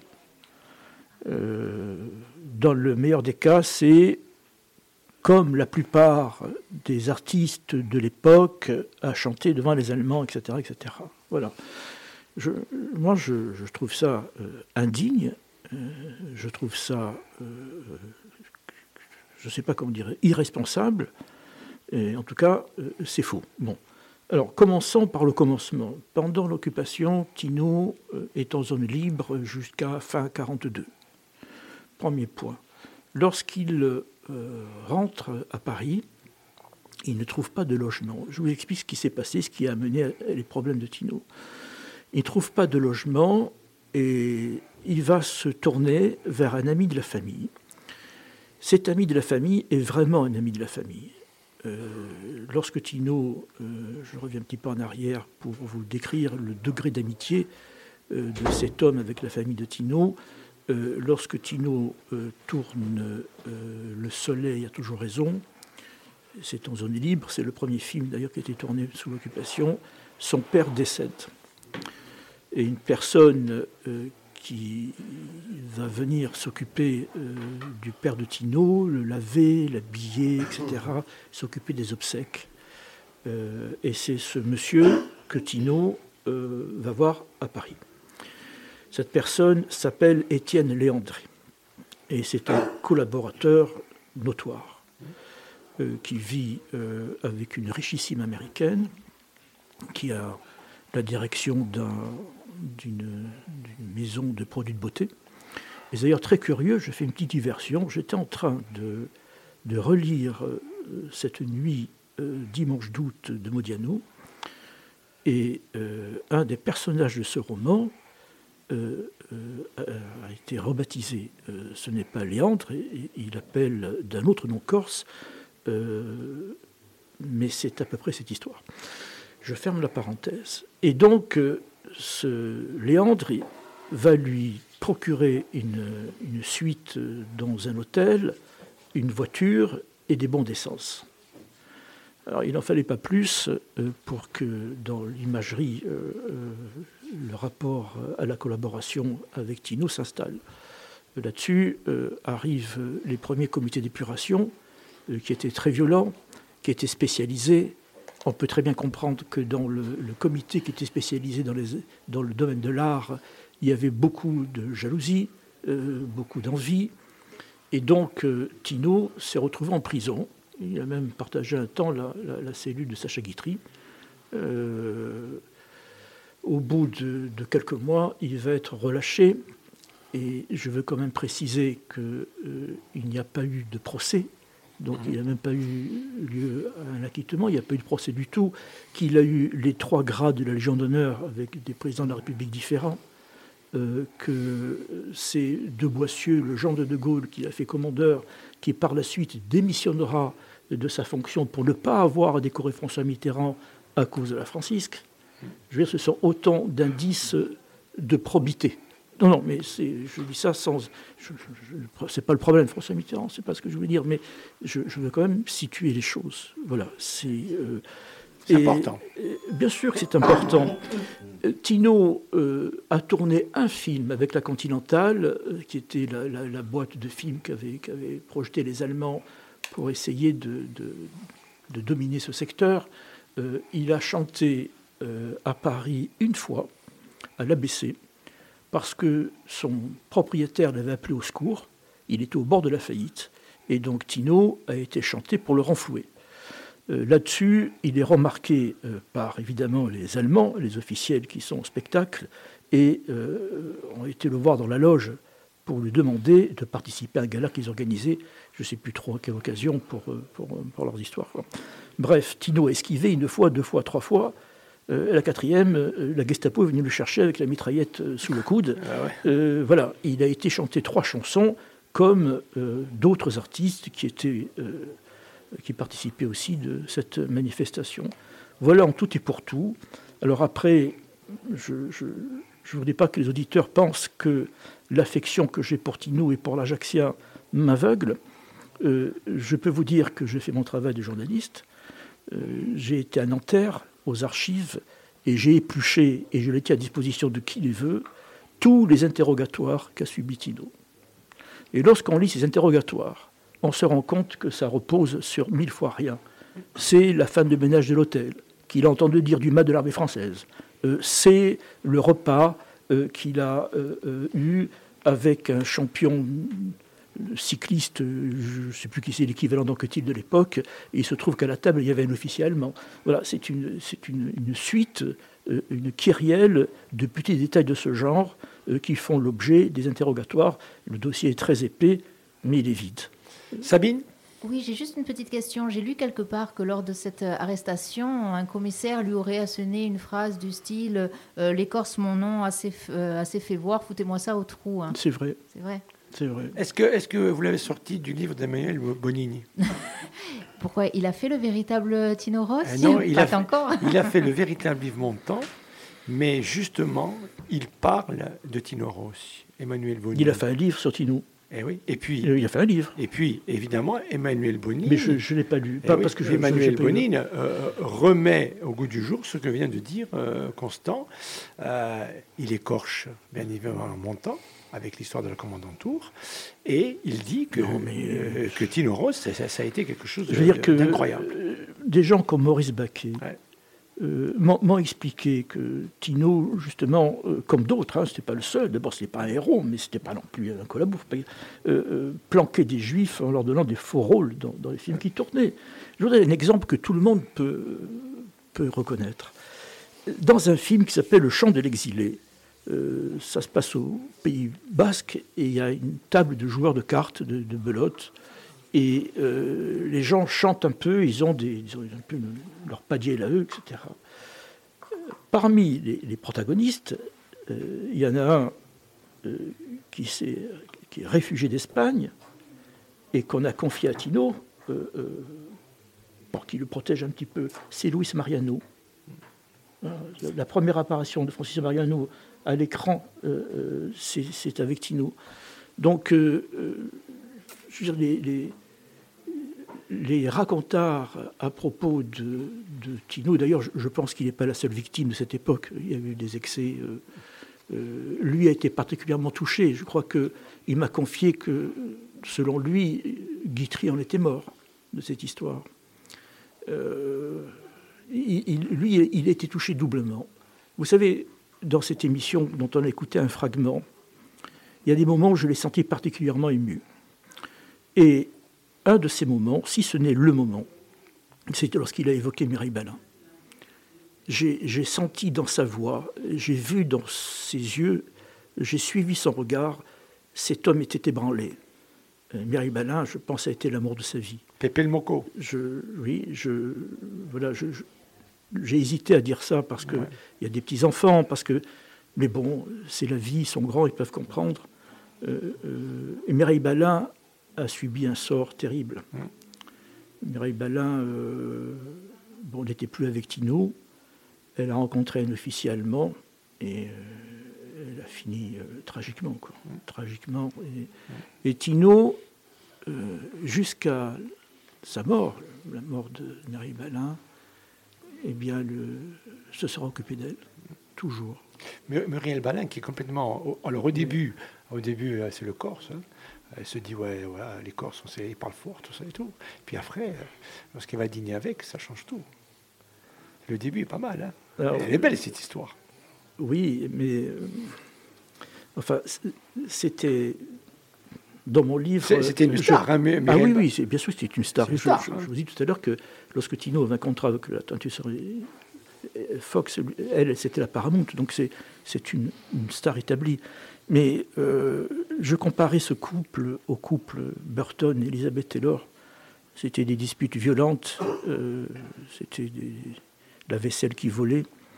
Et Toto, euh, à force de l'appeler Toto, j'ai oublié son prénom, enfin, le frère de Tino, un des frères de Tino, m'avait raconté que c'était dramatique pour Tino, mais qu'il ne pouvait plus vivre avec elle. Elle était d'une jalousie incomparable. C'était, elle lui faisait les poches, elle était, à l'écoute de tout. Euh, et, donc, euh, enfin, bref. Vous voyez, euh, de cette période de l'occupation, Tino a traîné comme un boulet une calomnie ignoble et dans le même temps le souvenir de cette femme déchue et, morte dans des conditions bestiales. c'est une période particulière. Sabine, cher ami, nous allons écouter deux d'affilée, Medley Tino et le temps des guitares. Ah. On va bien écouter, Bastien. Le Medley Tino, c'est vraiment quelque chose à écouter. C'est Constant qui me l'a fait découvrir, je ne le connaissais pas. Il est accompagné par Pierre Pierce, c'est un formidable pianiste à l'époque, par un contrebassiste et une batterie euh, qui travaille au ballet. Voilà, c'est le directeur de Pâté Marconi qui m'avait donné ça, moi je ne connaissais pas. Hein. C'est un pot pourri euh, qui dure le temps d'un 33 tours, intitulé Tino vous invite à danser, et donc il y a tous ces succès enchaînés dans une ambiance, une orchestration de piano-bar. Très bien. Et suivra le temps des guitares. Euh, les vieilles canailles, Constance Brage, Tino Ross, un destin enchanté, Guy Fesneau, qui, Bastien Arman, Jean-Nestor Bouteau, et notre amie Angelina, et la technique Sabine Souzy. Puisque toi seul en as le pouvoir, Luna Rossa, je voudrais savoir si son amour m'est resté ce soir toujours aussi fidèle. Luna Rosa, m'est-elle encore sincère? Luna Rosa, ne ment pas, tant pis pour moi si je dois en pleurer. On m'a déjà menti tant de fois, on m'a déjà volé tant de joie. Oh Luna Rosa, je ne veux pas qu'à ton tour tu me trompes.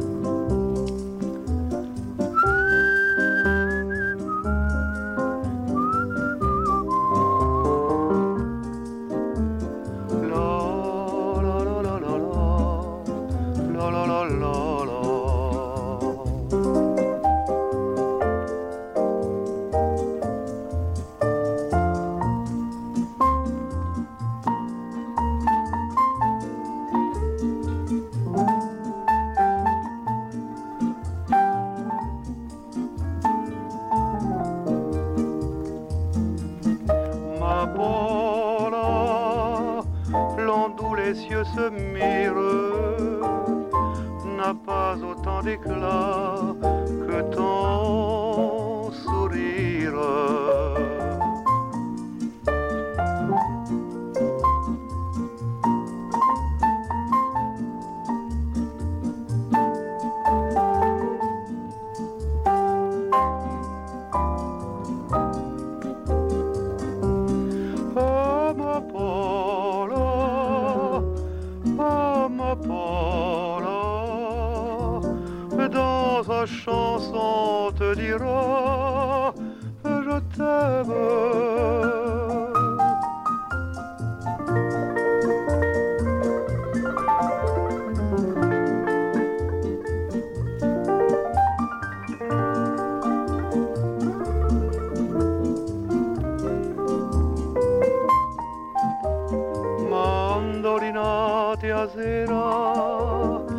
mandolate a sera, sirena che innamora a Napoli. Là-bas, le Vésuve en grondant s'est endormi. Là-bas, la baie semble un diamant qui resplendit et montant de la ville un chant de mandoline étend sa rêverie sur la.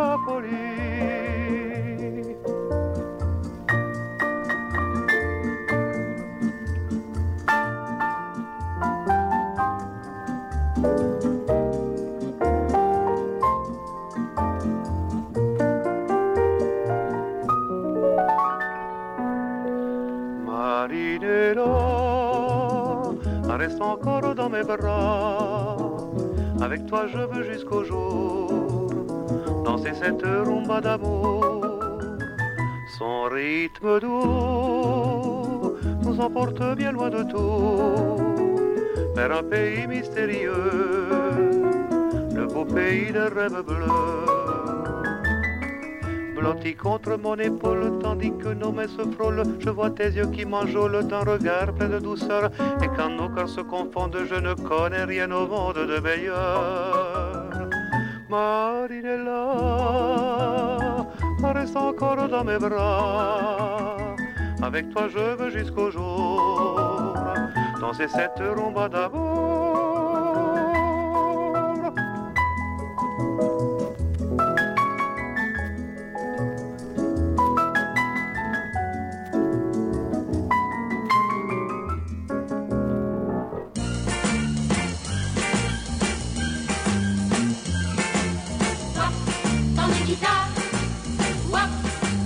Wap, dans des guitares. Wap, dans l'amour.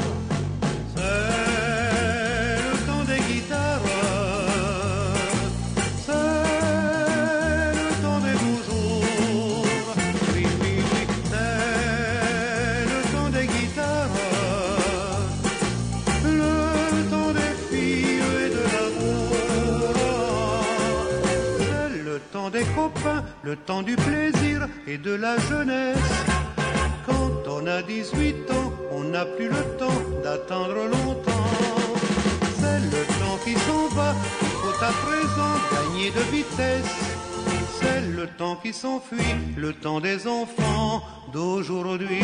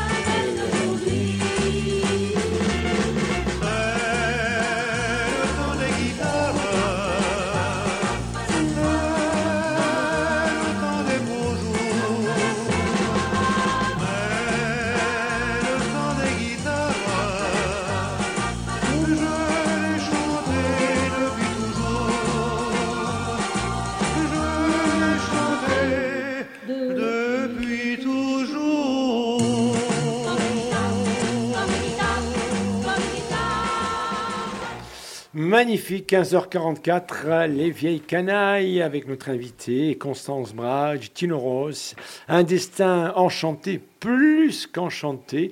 Bastien, ce medley est magnifique et derrière, d'un coup, on change un tout petit peu d'époque et ça swing et ça bouge, on se régale. C'est pour ça qu'il a, il a été connu dans le monde entier et pas simplement sur un seul tube. Mais les. Ah oui. Il a traversé toutes les époques. Mais les, les opérettes tournent toujours. Ouais.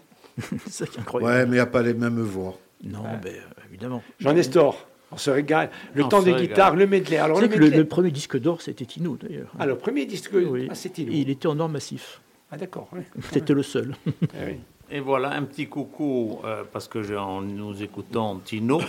Mais euh, c'est vrai qu'en musique d'ambiance, en musique de fond, euh, finalement, à Ajaccio, il n'y a qu'un restaurant. Pourtant, c'est la ville de Tino. Il n'y a qu'un restaurant, celui de notre ami Jean-Jean Véraud, euh, Jean-Jean Panet. Ah, c'est magnifique. Ah, c'est grandiose. Mais euh, il faut qu'il vienne. Il nous fait. On va le faire là-bas. Il faut qu'on fasse Voilà, une chez lui. Il nous fait écouter Tino. Euh, c'est délicieux ce que nous avons dans l'assiette. euh, mais on s'en met plein les oreilles aussi. Et puis il nous fait un final, lui, alors en descendant les escaliers, c'est à entendre. Donc euh, je regrette que, et en plus ça doit être le seul restaurant quand on écoute Tino, c'est ajaxien. On écoute ajaxien, c'est- encore encore plus ajaxien où l'on m'a susurré de temps en temps qu'on lui disait de se calmer un peu et que la mairie lui envoyait peut-être la police pour dire que ça chantait un peu trop fort. Mais quoi qu'il en soit, euh, il faut le dire, c'est un restaurant, on écoute Tino, et, si, et il est toujours plein. Donc je donne un coup d'œil, un, un petit clic là à tous nos amis qui ont des petits restaurants et autres, et qui vous mettent des musiques euh, chantées dans des, en anglo-saxon et compagnie, où on n'y comprend rien.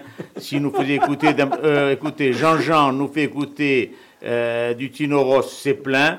Vous, vous nous faites écouter, c'est souvent vide. Alors peut-être, au-delà de votre cuisine, faites-nous écouter du Tino Ross. Mais pourquoi pas si Jean- Jean-Jean ne vient pas à nous Pourquoi les On vieilles, va can- aller, on les va vieilles aller. canailles n'iraient pas à lui? Volontiers, on l'invite. Jean-Jean, si tu nous écoutes. va y On aller. fait une émission euh, externe. On va aller chez Jean-Jean. Euh, Guy, euh, important, euh, alors toi, toi qui étais l'un l'un de, de- de nos grands restaurateurs, important l'ambiance musicale dans un restaurant, euh, à un moment donné, y mettre un tout petit peu une petite pâte euh, locale, ajaxienne, que la culture soit là. Est-ce que tu avais, toi, des photos euh, Euh, qui moi- retraçaient un peu la vie du truc Moi, C'est j'avais- important. Moi, j'avais des photos du vieil Ajaccio, mais j'avais aussi.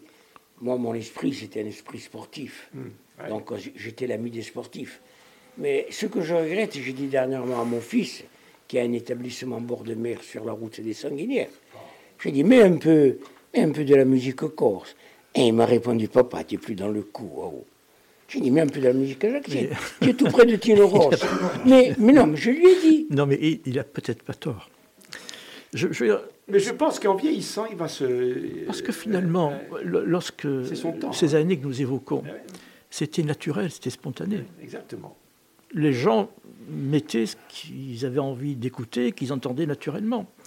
Aujourd'hui, euh, les jeunes, et même les moins jeunes, euh, ils n'écoutent pas Tino. Mais je suis sûr que, mais Guy, je suis sûr que au fur et à mesure des années, tu Alors, je suis pour les foyers de résistance et, et pour les actes forts de culture. Voilà. Alors, dans ce sens-là, je te rejoins. Il faut que ton fils en passe aussi.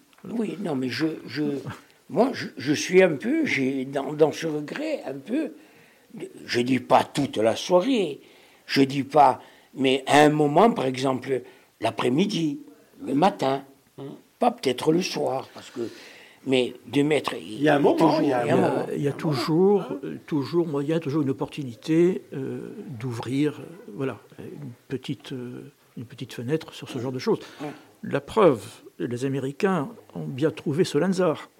Oui. Donc euh, voilà, nous, Oui. nous pouvons aussi trouver des chansons de chez nous. Non, mais non, mais je. mais il ne faut pas leur en vouloir. Non, c'est pas une question d'en vouloir. On parle de Jean-Jean. Jean-Jean, il est resté dans les- un Oui, esprit. mais Jean-Jean n'a pas l'âge de ton fils. Non, mais ça fait rien. Il est resté dans un esprit, même dans la façon dans laquelle il s'habille, tout à fait ajaxien, pêcheur, dans sa mentalité, ajaxien. C'est un, c'est un garçon, Oui. c'est un garçon, euh, mais moi C'est je... un, un je militant ajaxien. Voilà, c'est un Oui. militant ajaxien. D'ailleurs, euh, il dit Moi, volontiers qu'il est né dans la rue, Voilà. mais il continue de vivre dans la rue parce que son Oui. restaurant, il est dans la rue. Oui, oui, oui, oui. Il- voilà, il est sur les, sur les pavés. quoi. Et donc, euh, euh, c'est pas, je dis pas que Jean-Jean c'est la science infuse, mais Jean-Jean, Ah, il- C'est pas la science infuse, mais ne crois pas quand même que ce soit naïf ce qu'il fait. Je veux dire, il le fait parce qu'il le ressent mais bien sûr, et il est conscient mais il le que ressent. c'est un facteur de séduction partageable. Voilà. Il, le, C'est- il- c'est- il le ressent et il le fait ressentir. Oui, oui, c'est ça. C'est pas, c'est pas Ouais. le. Il le fait ressentir. Oui. Quand tu as des personnalités qui viennent à Ajaccio qui disent on va les manger chez Jean-Jean. Pourquoi? C'est parce qu'ils ils en ont entendu parler. Oui. C'est parce que c'est C'est l'Aja- lui. l'Ajaccien type. On arrive à Ajaccio, on chez Jean-Jean. Euh, Constant, euh, on, a, on a écouté le temps des guitares. Mhm. Euh, C'était le temps des cabarets finalement. C'est un peu ça. C'est Tino, c'est un peu. Est-ce que Tino, c'est le début, la fin des cabarets, le mois- bon, Non, c'était le temps des opérettes. des opérettes C'est pas pareil.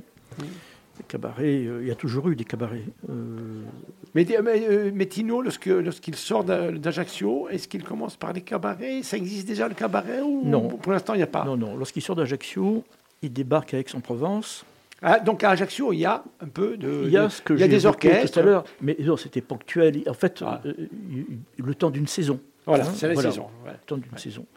Alors, il y a déjà à l'époque, euh, comment dirais-je, les prémices des sons des guitares. Euh, un des tout premiers était euh, dans l'ancien magasin de Jean Lasserre, à l'entrée de la rue Fèche.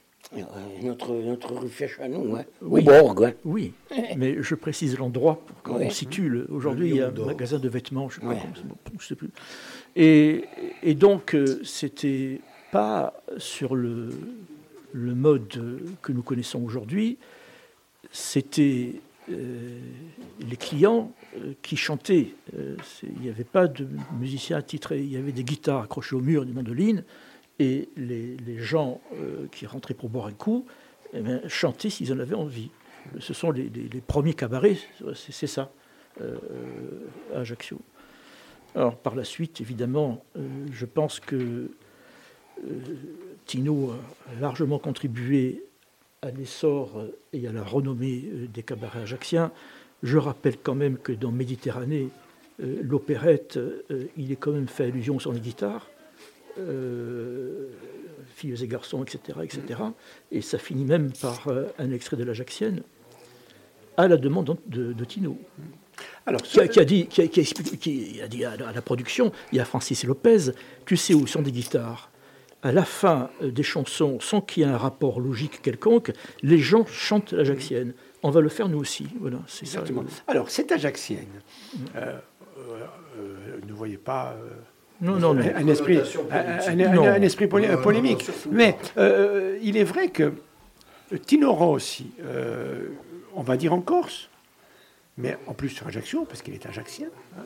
Euh, on a l'impression que c'est euh, l'oncle un peu qu'on a, euh, comme était un peu Belmondo pour le cinéma français, mais il a été un peu plus honoré Belmondo que, que Tino Ross. On a l'impression qu'il est avec nous, donc oui, ben oui, on le sait, il est ajaccien, ainsi de suite. Et voilà, bon, ces chansons, nous on a peut-être un petit projet. avec un petit projet, peut-être Tino Ross dans les écoles, on va, on va voir. Mais on a l'impression que Tino Ross, je vous dis, euh, nous accompagne ou on l'accompagne, et finalement, au fur et à des, des années, euh, on l'écoute moins, on, l'entend moins. Par contre, de temps à autre, lorsqu'il y a des événements, tiens, l'Ajaxienne. Quand on veut montrer, par exemple, que soi-disant on serait plus ajaxien que quelqu'un d'autre, on met l'Ajaxienne. Alors, euh, il y a plusieurs questions là. L'Ajaxienne précède Tino il se trouve que Tino a probablement la meilleure interprétation, et il se trouve aussi que le caractère ajaxien qui détermine Tino coïncide avec l'ajaxianité de l'ajaxien. Voilà, en gros, bon, il y a ça. Maintenant, euh, je pense que Tino, évidemment, euh, c'est, comment dirais-je, c'est spectaculaire à cause de la dimension mondiale qu'il a prise, mais on a une propension de cette ville à ignorer nos propres richesses. Exactement. Euh, on parle de Tino, c'est acquis. Euh, on, peut parler de Napoléon aussi, parce que compte tenu du personnage qu'est Napoléon, euh, les manifestations qui lui sont euh, consacrées sont vraiment chétives et ridicules, en proportion de ce que ce devrait être. Mais on peut aller plus loin. Tout à l'heure, on évoquait Matisse, qui a peint 70 toiles à Ajaccio, qui a dit qu'il avait découvert la lumière ici. Bon, c'est pas rien. on peut évoquer Coty, Coty qui a été maire d'Ajaccio, une année, il était maire, qui est enterré à Ajaccio, qui est né à Ajaccio, qui était l'empereur des parfums. C'est lui quand même qui a modernisé le parfum, euh, c'est lui qui a inventé le packaging. Aujourd'hui, vous trouvez à Dreux aux enchères un flacon Lalique des parfums Coty, ça part à 5000 euros vide. Euh, euh, c'est lui aussi qui a permis que le parfum soit accessible au plus grand nombre de femmes. C'était vraiment l'empereur des parfums. Il est ignoré de tous. On dit que c'était un collabo lui aussi, ou on ne sait pas quoi, alors qu'il est mort en 34. Très compliqué d'être un collabo en 34 quand on est mort en 34. Mais bon, c'est euh, Daudet. Je, signale à nos auditeurs que les gens font la queue pour euh, pénétrer dans un moulin où Daudet n'a jamais mis les pieds, euh, alors que là, il a habité, sa maison est délabrée, tout le monde s'en fout. Je veux dire, bon, alors tout ça, évidemment, ne nous amène pas à, comment dirais-je, à passer outre le, le phénomène que connaît Tino, mais je veux dire qu'il n'est pas seul. Il n'est pas seul. Moi, j'ai la prétention d'affirmer qu'il y a des villes qui payeraient cher pour avoir un des personnages que j'ai évoqués, natifs ou installés chez soi. Alors c'est quoi Est-ce que c'est -ce le trop gâté peut-être Est-ce que c'est le passé qui trop gâté Trop gâté peut-être, oui. Peut-être Bastien, peut-être trop gâté. Vrai. Après, le bon côté des choses, je vais vous hum. dire, c'est qu'une star qui vient ici, elle n'est pas emmerdée. Elle n'est pas embêtée. Oui. c'est sûr. Bastien. Non, mais c'est euh, trop gâté. Euh, est-ce que, est que le passé est ignoré Finalement, on est trop gâté. On se dit, ben oui, c'est vrai, ben, Napoléon, il était chez nous. Peut-être qu'on est un peu fautif, peut-être qu'on n'a pas su transmettre. Hmm. Mais ça, procède à la même farine. Voilà. Il, faut, il faut bien une cause à ça aussi. Et elle est la même, de mon point de vue.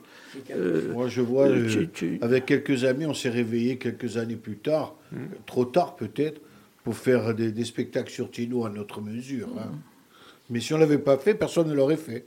C'est sûr. Exactement. Et on a essayé de.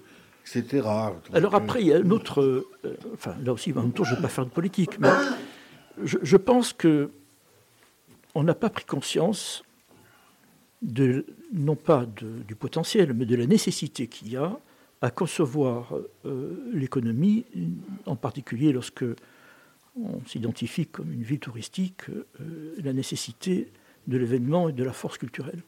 Je pense qu'on n'en a pas pris conscience. Voilà, c'est, euh, Vous savez, moi, il y a quelques années, c'était en 91, euh, j'étais à Nice pour des raisons professionnelles, j'avais rencontré une femme dont j'oublie le nom, mais qui dirigeait euh, pour tout le sud de la France le groupe Lucien Barrière. 91. Et donc, il n'y a pas cette concurrence que l'on pourrait qualifier grossièrement de- euh, je parle des pays émergents comme la Croatie, etc. Ça n'existe pas à l'époque, n'est-ce pas? Et cette femme disait Nous savons que nous avons un retard considérable, nous sommes inquiets, parce que le site, la beauté, ça suffit plus. Le climat, ça suffit plus. La qualité de l'infrastructure, ça ne suffit plus. Les gens veulent savoir ce qu'ils vont trouver avant de venir. Voilà. Je je ferme la parenthèse, c'est pas pour faire le savant, c'est juste pour appuyer mon propos. Les amis, euh, il est à 15h57 sur Frequenzanos 99 FM. Ce sont les vieilles canailles. Nous allons écouter encore euh, deux chansons d'affilée. Un enfant qui chantait Tangoukar. Après, nous, a- nous allons individualiser, bien évidemment. On écoutera Petit Papa Noël. On en parlera un tout petit peu. Et on finira, oui, évidemment, par aussi. Parce que demain, c'est l'Immaculée Conception, Diem Salve tango car, c'est un peu particulier parce que c'est enregistré sur le port. Hmm? À la droite de Tino, il y a Antoine Bonnil. Hmm? Et à la gauche de Tino, Polo Quich. Qui peut faire mieux aujourd'hui Très bien. Nous, aujourd'hui, peut-être, c'est pas mal aussi. Il y a du monde. De loin, je ne saisis pas les paroles, mais la musique est magnifique, car elle éveille remplis de nostalgie et de sourires. Une autre enfance qui est toujours sur mes pas, qui va au rythme de mon cœur qui bat. Ça me rappelle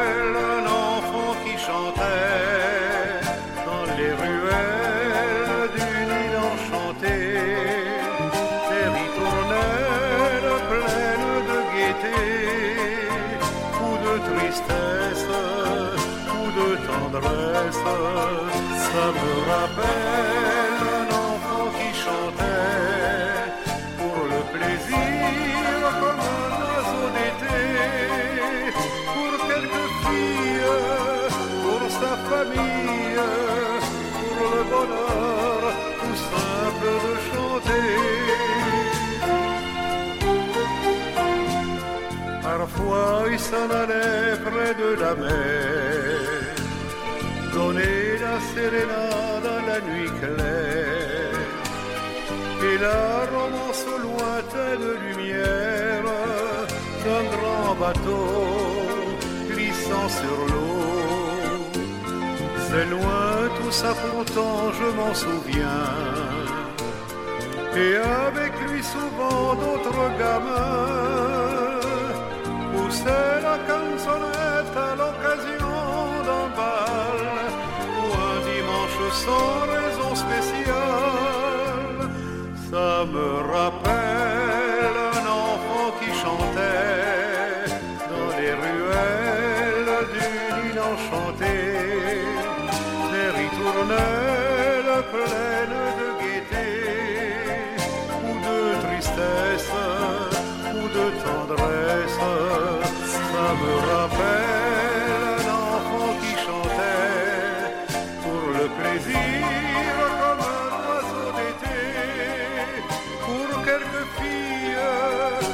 sa famille, pour le bonheur tout simple de chanter. C'est ma faiblesse,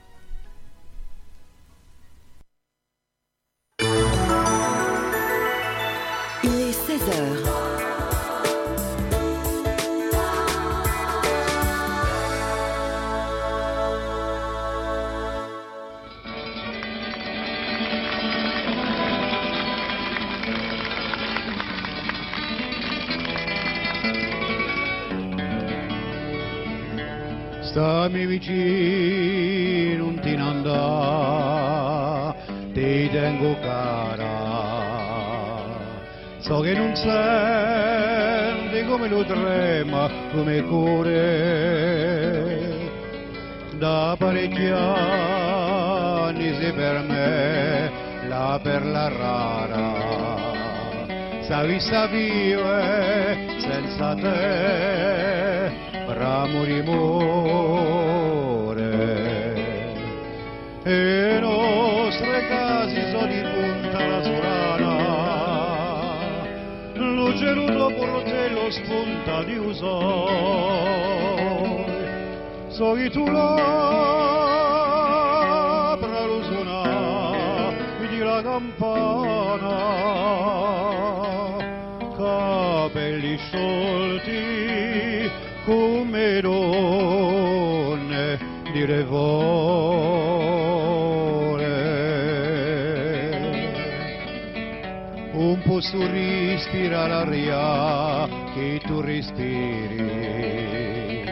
senza tremare passione quando entro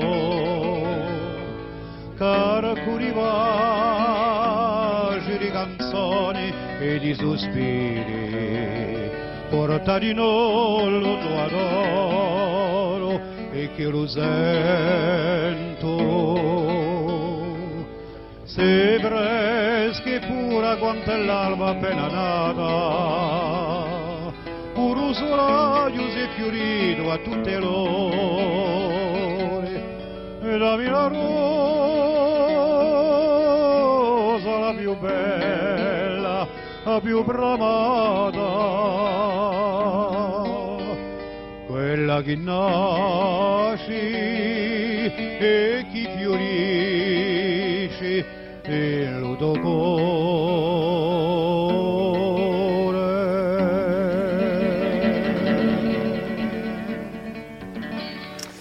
16h04 minutes euh, sur Frequenza Nostra. Nous passons un moment exceptionnel, enfin pour nous, hein, vous savez que chacun prend le plaisir où il le trouve.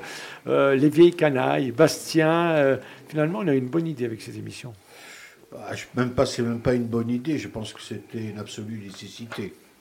Aujourd'hui. Aujourd'hui. Aujourd'hui. Pourquoi? Parce Hier, que- c'était pas bien. Non, parce qu'hier, on n'y a pas pensé. Exactement. Ah bon? Eh oui. C'est le philosophe qui parle. Eh oui. Moi, ça m'a obligé à rechercher des petites perles. Oui, à bosser, à travailler, Hein. ouais. Bon, a un enfant qui chantait, c'est l'histoire de sa propre vie. hein. Ah ouais. C'est il chante sa vie. Mm. Et retrouver un enregistrement où d'un côté il y a Polo et de l'autre Antoine, je mets, quel- je, je mets Au pari. au, au pari et je Ah ouais. défie quiconque de retrouver un deuxième enregistrement parce qu'il n'en existe pas. C'est important. C'est magnifique. C'est magnifique. ouais. Et il chante sur le port entouré de tout Agarate. C'est tout au monde. ouais. Jean Nestor, tu vas partir en vacances tranquille. Écoutez, c'est magnifique. Et on parlait euh, finalement les vieilles canailles. Chers auditeurs, arrêtez la hytromycine d'écouter le professeur Intel, le professeur Intel. Écoutez les vieilles canailles. C'est le meilleur euh, remède contre le Covid. C'est le meilleur remède contre la morosité. C'est le meilleur remède contre la non-vie. Nous sommes la vie, nous sommes l'amitié, nous sommes... euh, et surtout, on ne se prend pas au sérieux. Ne l'oubliez pas. Vivez sans vous prendre au sérieux. C'est ce qui va vous faire durer. Et j'espère que l'on va durer longtemps. Et d'ailleurs, on va écouter quelque chose de merveilleux qui Ah oui, arrive là. ah oui, oui. Je le laisse annoncer par notre ami euh, Félix. C'est petit. Papa Noël. Mais avant Petit Papa Noël, je crois que Constant euh, voulait euh, donner un coup de chapeau à quelqu'un qui Oui. aussi parle Non, d'Ajaccio. mais deux petites choses. Deux Parce que nous parlions de, de- de notre ville et on se plaignait que finalement, euh, ceux qui en sont les, qui pourraient en être les meilleurs ambassadeurs, eh bien, ne, ne sont pas pris en considération comme ils le méritent. Il y a un garçon qui s'appelle Michel Cicada qui vient de sortir une BD sur l'enfance de Napoléon qui est très chouette. C'est une vraie BD, euh, magnifique, drôle, euh, rythmée. Mais euh, c'est plutôt de son œuvre précédente que je voudrais parler parce que je crains que l'ampleur euh, de sa réalisation ne soit passée inaperçue. Il y a dans sa boutique, ou dans son café-magasin, je ne sais pas comment on peut l'appeler, euh, une statue de Bonaparte qui a été réalisé par José Villa. José Villa, c'est le sculpteur qui a fait Lennon dans le square de la Havane, qui a fait Hemingway, qui est mondialement connu, qui est un, oui, mais je veux dire que euh, ramener Bonaparte par ce sculpteur à Ajaccio, et là, euh, il vient de réaliser l'abeille impériale, ramener ça à Ajaccio, c'est extraordinaire. Je ne sais pas si les gens ont conscience de, qui est José Villa c'est qu'il se retrouve, enfin qu'il ait fait cette statue de Bonaparte et qu'elle soit maintenant dans l'établissement de Michel accessible à tous, c'est quand même quelque chose dont je voulais parler. Merci. merci pour, Michel. Non, non, mais je, veux dire. Merci pour toutes celles et ceux qui se battent pour Ajaccio et euh, qui sont, en, tu l'as dit avant, hein, euh, en résistance, on va dire quelque part. Est-ce que vous connaissez l'histoire du petit Papa Noël de la chanson? Ah, mais non, on va y aller. Non. Je ne voulais pas raconter. Oui, J'ai tellement dit de choses que... On en a parlé un tout petit peu avant. Hein. Mais, on, mais, on, va la redire. Bon, allez, on va écoutons. La redire. écoutons. écoutons. À tout à l'heure. Allez, petit Papa Noël. Il y a une suite. Il y a une suite.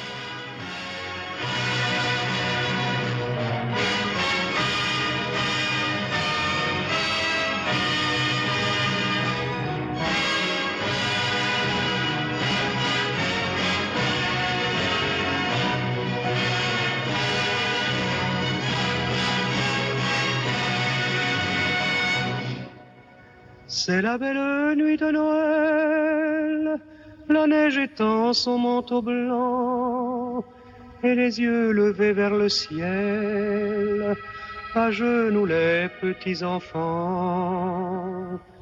Avant de fermer les paupières, font une dernière prière. Petit Papa Noël, quand tu descendras du ciel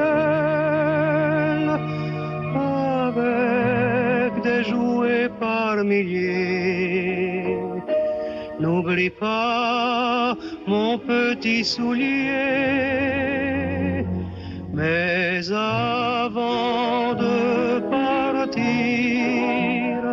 il faudra bien te couvrir. Dehors, tu vas avoir si froid. C'est un peu à cause de moi. Il me tarde tant que le jour se lève pour voir si tu m'as apporté tous les beaux joujoux que je vois en rêve et que je t'ai commandé. Petit Papa Noël, quand tu descendras du ciel, le rêve déjoué par milliers, n'oublie pas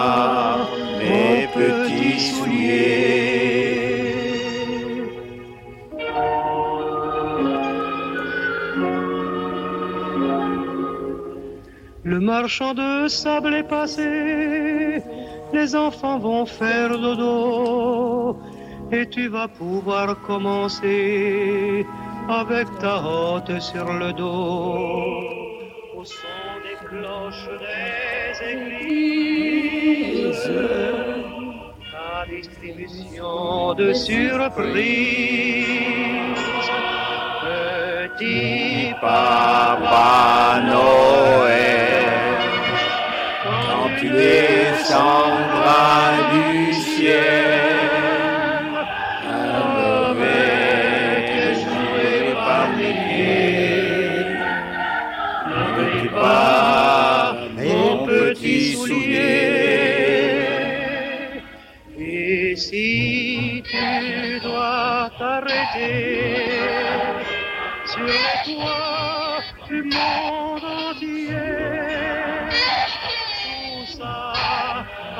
demain matin. Vite, vite en chemin. Petit Papa Noël sur Fréquence Alors, je ne sais pas, les amis, si vous avez déjà fait le Père Noël, mais pour ma part, je le fais tous les ans et depuis des années et des années. J'ai fait le Père Noël dans les écoles, j'ai fait le Père Noël dans ma famille, chez les enfants, et je pouvais, vous ne pouvez pas vous imaginer le regard des enfants, lorsqu'ils voient le Père Noël, parce que le Père Noël, je le fais bien. Tu l'as fait, Jean Nestor. Euh, Raconte-nous c'est ton expérience. Je l'ai fait euh, pour mes amis Pescador in Fist, Voilà. et c'est les enfants. C'est Parce que le nos- regard. nos amis savent qui est derrière le costume du Père Noël, mais les enfants me regardent, Exactement. me décryptent. Et là, je peux vous assurer, les enfants ne nous loupent pas. Papa Noël, tu es bien vieux. Papa Noël, tu as un gros ventre. Papa Noël, tu vois pas bien. Et là, on se dit, mon Dieu, les enfants regardent tout. Ouais. Et quand on leur donne les jouets, les yeux s'illuminent. À moi, C'est dit, magnifique. à moi, ils ont dit, c'est le vrai. C'est le vrai. Ça, c'est magnifique. Constant, un enfant qui te regarde. Euh, je vous le dis, c'est quelque chose d'extraordinaire. C'est une expérience. Faites-le un jour dans votre vie parce que ça va vous faire un plaisir, faire plaisir à vos petits-enfants et arrière- arrière-petits-enfants pour, pour certains peut-être. C'est quelque chose d'extraordinaire. Si vous, regardez, vous voyez le regard des enfants, on comprend tout et on se dit finalement, Constant, que l'humanité, elle est belle finalement. Elle est magnifique. Mais il vaut mieux qu'on se dise ça, parce que sans quoi, ce serait désespérant. Ah oui. Oui, oui. Donc, Alors l'histoire de Papa Noël. non, il y a une suite qui est la suite. une anecdote qui est drôle. Il y avait un couple de Corses, les Marietti, à Paris, qui était éditeur de musique, les éditions Echig, mais qui était euh, consacré exclusivement à la musique classique. Et Tino euh, voulait que Mariette y édite Petit Papa Noël. Et euh, les époux Mariette euh, disaient Mais Tino, tu n'y penses pas, on ne peut pas faire ça, nous on s'occupe de musique classique, c'est pour toi l'intérêt. Euh, euh, c'est gentil que tu aies pensé à nous, mais, mais va voir quelqu'un d'autre. Nous, on n'est pas fait pour ça, ça te porterait tort. Il a essayé, il a essayé, il a essayé, il a insisté, finalement il y est arrivé. Pour lui faire plaisir, ils ont pris Petit Papa dans l'édition. Je ne vous dis pas le bénéfice qu'ils en ont tiré par la suite. Et moi, j'ai rencontré l'épouse, Mariette, qui était veuve à l'époque, et qui m'avait raconté cette histoire qui m'a fait sourire. Mais elle m'a dit aussi quelque chose qui peut faire euh, une bonne conclusion sur, euh, euh, le rayonnement de Tino, c'est que en vacances en Chine, elle a été euh, stupéfaite d'entendre euh, euh, les cloches jouer à Pékin Petit Papa Noël. Voilà. Ah oui. Voilà les amis. Je vous montre le livre Constance Brage et euh, Tino Ross, Un destin enchanté. Le livre est magnifique. Ça va faire un beau cadeau de Noël pour euh, tous les Ajaxiens, les Je, Ajaxiens. je- je ne sais pas, pas parce que c'est gentil pour la publicité, mais Pas encore. je- non, non, mais je, je ne suis pas sûr qu'on trouve encore ce livre euh, dans les Ah, rayons J'espère qu'ils le trouveront. Euh, je Oui. sais pas, moi, je- Je pense Ouais. que c'est un cadeau à faire. C'est un cadeau à faire. vous êtes gentil. Et, et- et Ah non, oui, c'est un cadeau à Oh, faire. mais, mais encore faut-il que le livre soit disponible en librairie. Voilà ce que Eh je ben, veux il dire. faut, faire- il faut en é- en éditer d'autres. Et moi, j'estime, et je pense, que en bon Ajaxien et en tout Ajaxien, il devrait avoir ce livre à la maison. Tous les Ajaxiens devraient avoir un livre de Alors, moi, je pense que tous les Ajacciens devraient avoir un livre à Ajaccio, mais ce n'est pas celui-ci, c'est Napoléon de Stendhal. Oui, Je vous assure. oui, oui, oui. La oui, mairie oui, devrait, mais là, devrait favoriser ça. oui, oui. Stendhal, vous vous rendez compte Oui, mais Oui, aujourd'hui, aujourd'hui, c'est pas l'émission de Napoléon, non, c'est je- l'émission de Tino Rose. oui. C'est le Napoléon de la chanson. Oui, c'est Napoléon. de la On fera chanson. une émission Et- sur Napoléon, Et j'ai quelque chose à dire parce que moi qui, qui ai fait plusieurs carnavals à Ajaccio, euh, je l'ai relancé, je l'ai fait, j'ai été applaudi, j'ai été emballé, j'ai été. Puis dernièrement, il y a, il y a 4 ans ou 5 ans, on décide à la mairie d'Ajaccio de refaire le carnaval. Et comme thème, ils choisissent deux personnes. Napoléon, c'était le premier thème, et Tinoro, c'était le second. Jusque-là, tout est normal. Mais moi, moi j'étais un peu, j'étais un peu, je trouve que c'est un peu dérisoire de- d'amener Napoléon sur un thème de carnaval. ou- Ah oui, de ce point de vue-là. oui, Et moi, surtout je- quand- surtout oui. qu'il le brûle à la fin. Non, oui, moi je, je, je, je, je sais pas, je, je suis pas contre la mairie. attention. Non, mais je n'ai rien à voir que contre la vous, avez un phénomène aujourd'hui qui est répandu qui s'appelle la cancel culture. Nous, nous avons l'auto-cancel culture. Ah ouais. Ah ouais. Cancellare, di- dicono, dicono gli Ah, moi, italiani. c'est Mais Cancellare. pour finir sur une bonne note, Ouais. puisque vous parlez de, de ce bouquin, moi je pense que la force de ce livre, c'est son humanité. Parce qu'au fond, je ne suis qu'une espèce de guide euh, euh, au fil de, de décennies qui sont de plus en plus loin de nous, mais euh, c'est la somme de témoignages, de rencontres que j'ai pu faire. Euh, les, plus grandes stars de l'époque, je, les ai euh, retrouvées, celles qui évidemment avaient survécu, euh, mais aussi les plus petits. Le, coiffeur de, la rue, le, concierge du Casino de Paris, et les plus grands, on évoquait quelques noms tout à l'heure, mais ce n'est jamais qu'une somme de témoignages spontanés et un petit peu de soleil de, de notre état d'esprit, de notre âme. Voilà, c'est. Merci, Mais- Un petit Si tu, appel. le re- si tu refais ce livre, moi, c'est moi hein, qui dis ça. C'est mon éditeur ça- qui peut le pas moi. Moi, je- Bah non, je- mais toi, je- ton éditeur, de mettre un laser de Tino Rossi Oui. accouplé avec ce livre. Ah, c'est une bonne idée, Oui. ça, tiens. Le medley, surtout, tiens, ce serait intéressant. Si je Pourquoi comprends bien, Alors, les, moi, les je- canailles, on va se transformer en... Et, Guy, et. Guy, il est appelé. Depuis avant, il est appelé. Euh, catastrophe. il ne doit pas, Moi, avoir, je, je lance un il doit appel. pas avoir de silencieux dans le téléphone. Je lance un appel à notre meilleure librairie d'Ajaccio, à Muriel Melgrin. Écoute, euh, Muriel, Constant Bradge, euh, Tino Ross, un dessin enchanté. Je pense que tu appelles, si ça existe encore, Équateur euh, Ah, ça existe.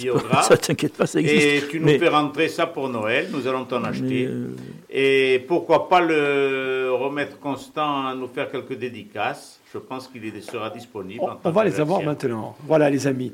Euh, 16h18, notre belle émission euh, euh, tire à sa fin. Elle se, remercie. elle se termine. On remercie tout le monde. Guy, je sais que tu voulais euh, passer un petit message à des personnes Alors, qui euh, t'ont euh, parlé de, voilà. des vieilles canailles. Euh, J'ai eu un, un grave accident et donc je fais de la rééducation. Et ce matin, j'étais en piscine et j'ai changé mes heures. Donc je tombais avec un autre groupe. Et puis il y avait un couple qui me regardait et me disait Mais, et elle? On lui posait la question Et elle Et elle? Moi j'étais là, j'étais en piscine, je faisais un mouvement. Et puis le monsieur, il vient vers moi et me dit Mais, vous aviez un restaurant Vous êtes monsieur Guy Fenouc J'ai dit Oui. Et il me dit Vous faites euh, partie des vieilles canailles. Eh J'ai ben dit oui. tous les mardis, et même aujourd'hui, on va, on, va, on va y être. Et il me dit, mais on vous regarde tous les mardis avec ma femme, enfin tous les 15 jours, tous les mardis, et on prend un plaisir, parce que ça nous remet dans notre bain de notre jeunesse. Alors, monsieur et madame Thor, je vous donne le bonjour des vieilles canailles. Très bien. Vous savez, pour conclure deux secondes, Oui. pour vous dire combien Tino était des nôtres, et, et- et par-delà, encore une fois, le, c'est même pas un succès planétaire, c'était, c'était une idole absolue. Euh, un jour, il me dit euh, J'aimais beaucoup les voitures, j'aimais les belles voitures. Et j'ai acheté toutes les belles voitures, mais pas de Rolls. J'ai jamais osé. Faut réfléchir à ça. Eh ouais, exactement. J'ai jamais osé. jamais osé. Ah, ouais, ouais. Oui, ah c'est magnifique. Les amis, voilà, euh, on se donne rend- rendez-vous au mois de janvier. hein. bonnes vacances à tous et à toutes, bien évidemment. Je voudrais euh, dédier cette belle émission à Monsieur Léo Gambari, qui nous a quittés, 96 Exact- ans, exactement. et à Monsieur Pierrot Alphonse, qui était euh, eh bien, un habitué du bar Le Valico, qui était de Proprial, mais qui était toujours un Ajaxien bon il était toujours avec nous. Voilà. Euh, et c'est comme ça. hein, Ouais. on, le- Euh. on les accompagne. Constant, merci et bienvenue Mais chez merci les à vieilles vous. canailles. Mais écoutez, euh, je veux bien être une vieille canaille. Très bien. On termine avec Dio Salve Regine. Demain, demain, il y a un jour qui est assez particulier, c'est l'Immaculée Conception et en même temps, d'autres fêteront la nation. Mais euh, on va juste vous faire un petit message. Ce 8 décembre, parce que vous savez, l'histoire dit que, voilà, certains ont décidé euh, de faire la fête ce jour-là, de fêter l'Immaculée Conception, de passer un moment, de, de partager euh, de la mandarine, du pain, du fromage. Et si ce 8 décembre peut être euh, ce jour où Ajaxiens, Corses et pas Corses, et tous ceux qui veulent vivre avec nous passent un bon moment, eh bien, vive le 8 décembre. Voilà. Merci à tous.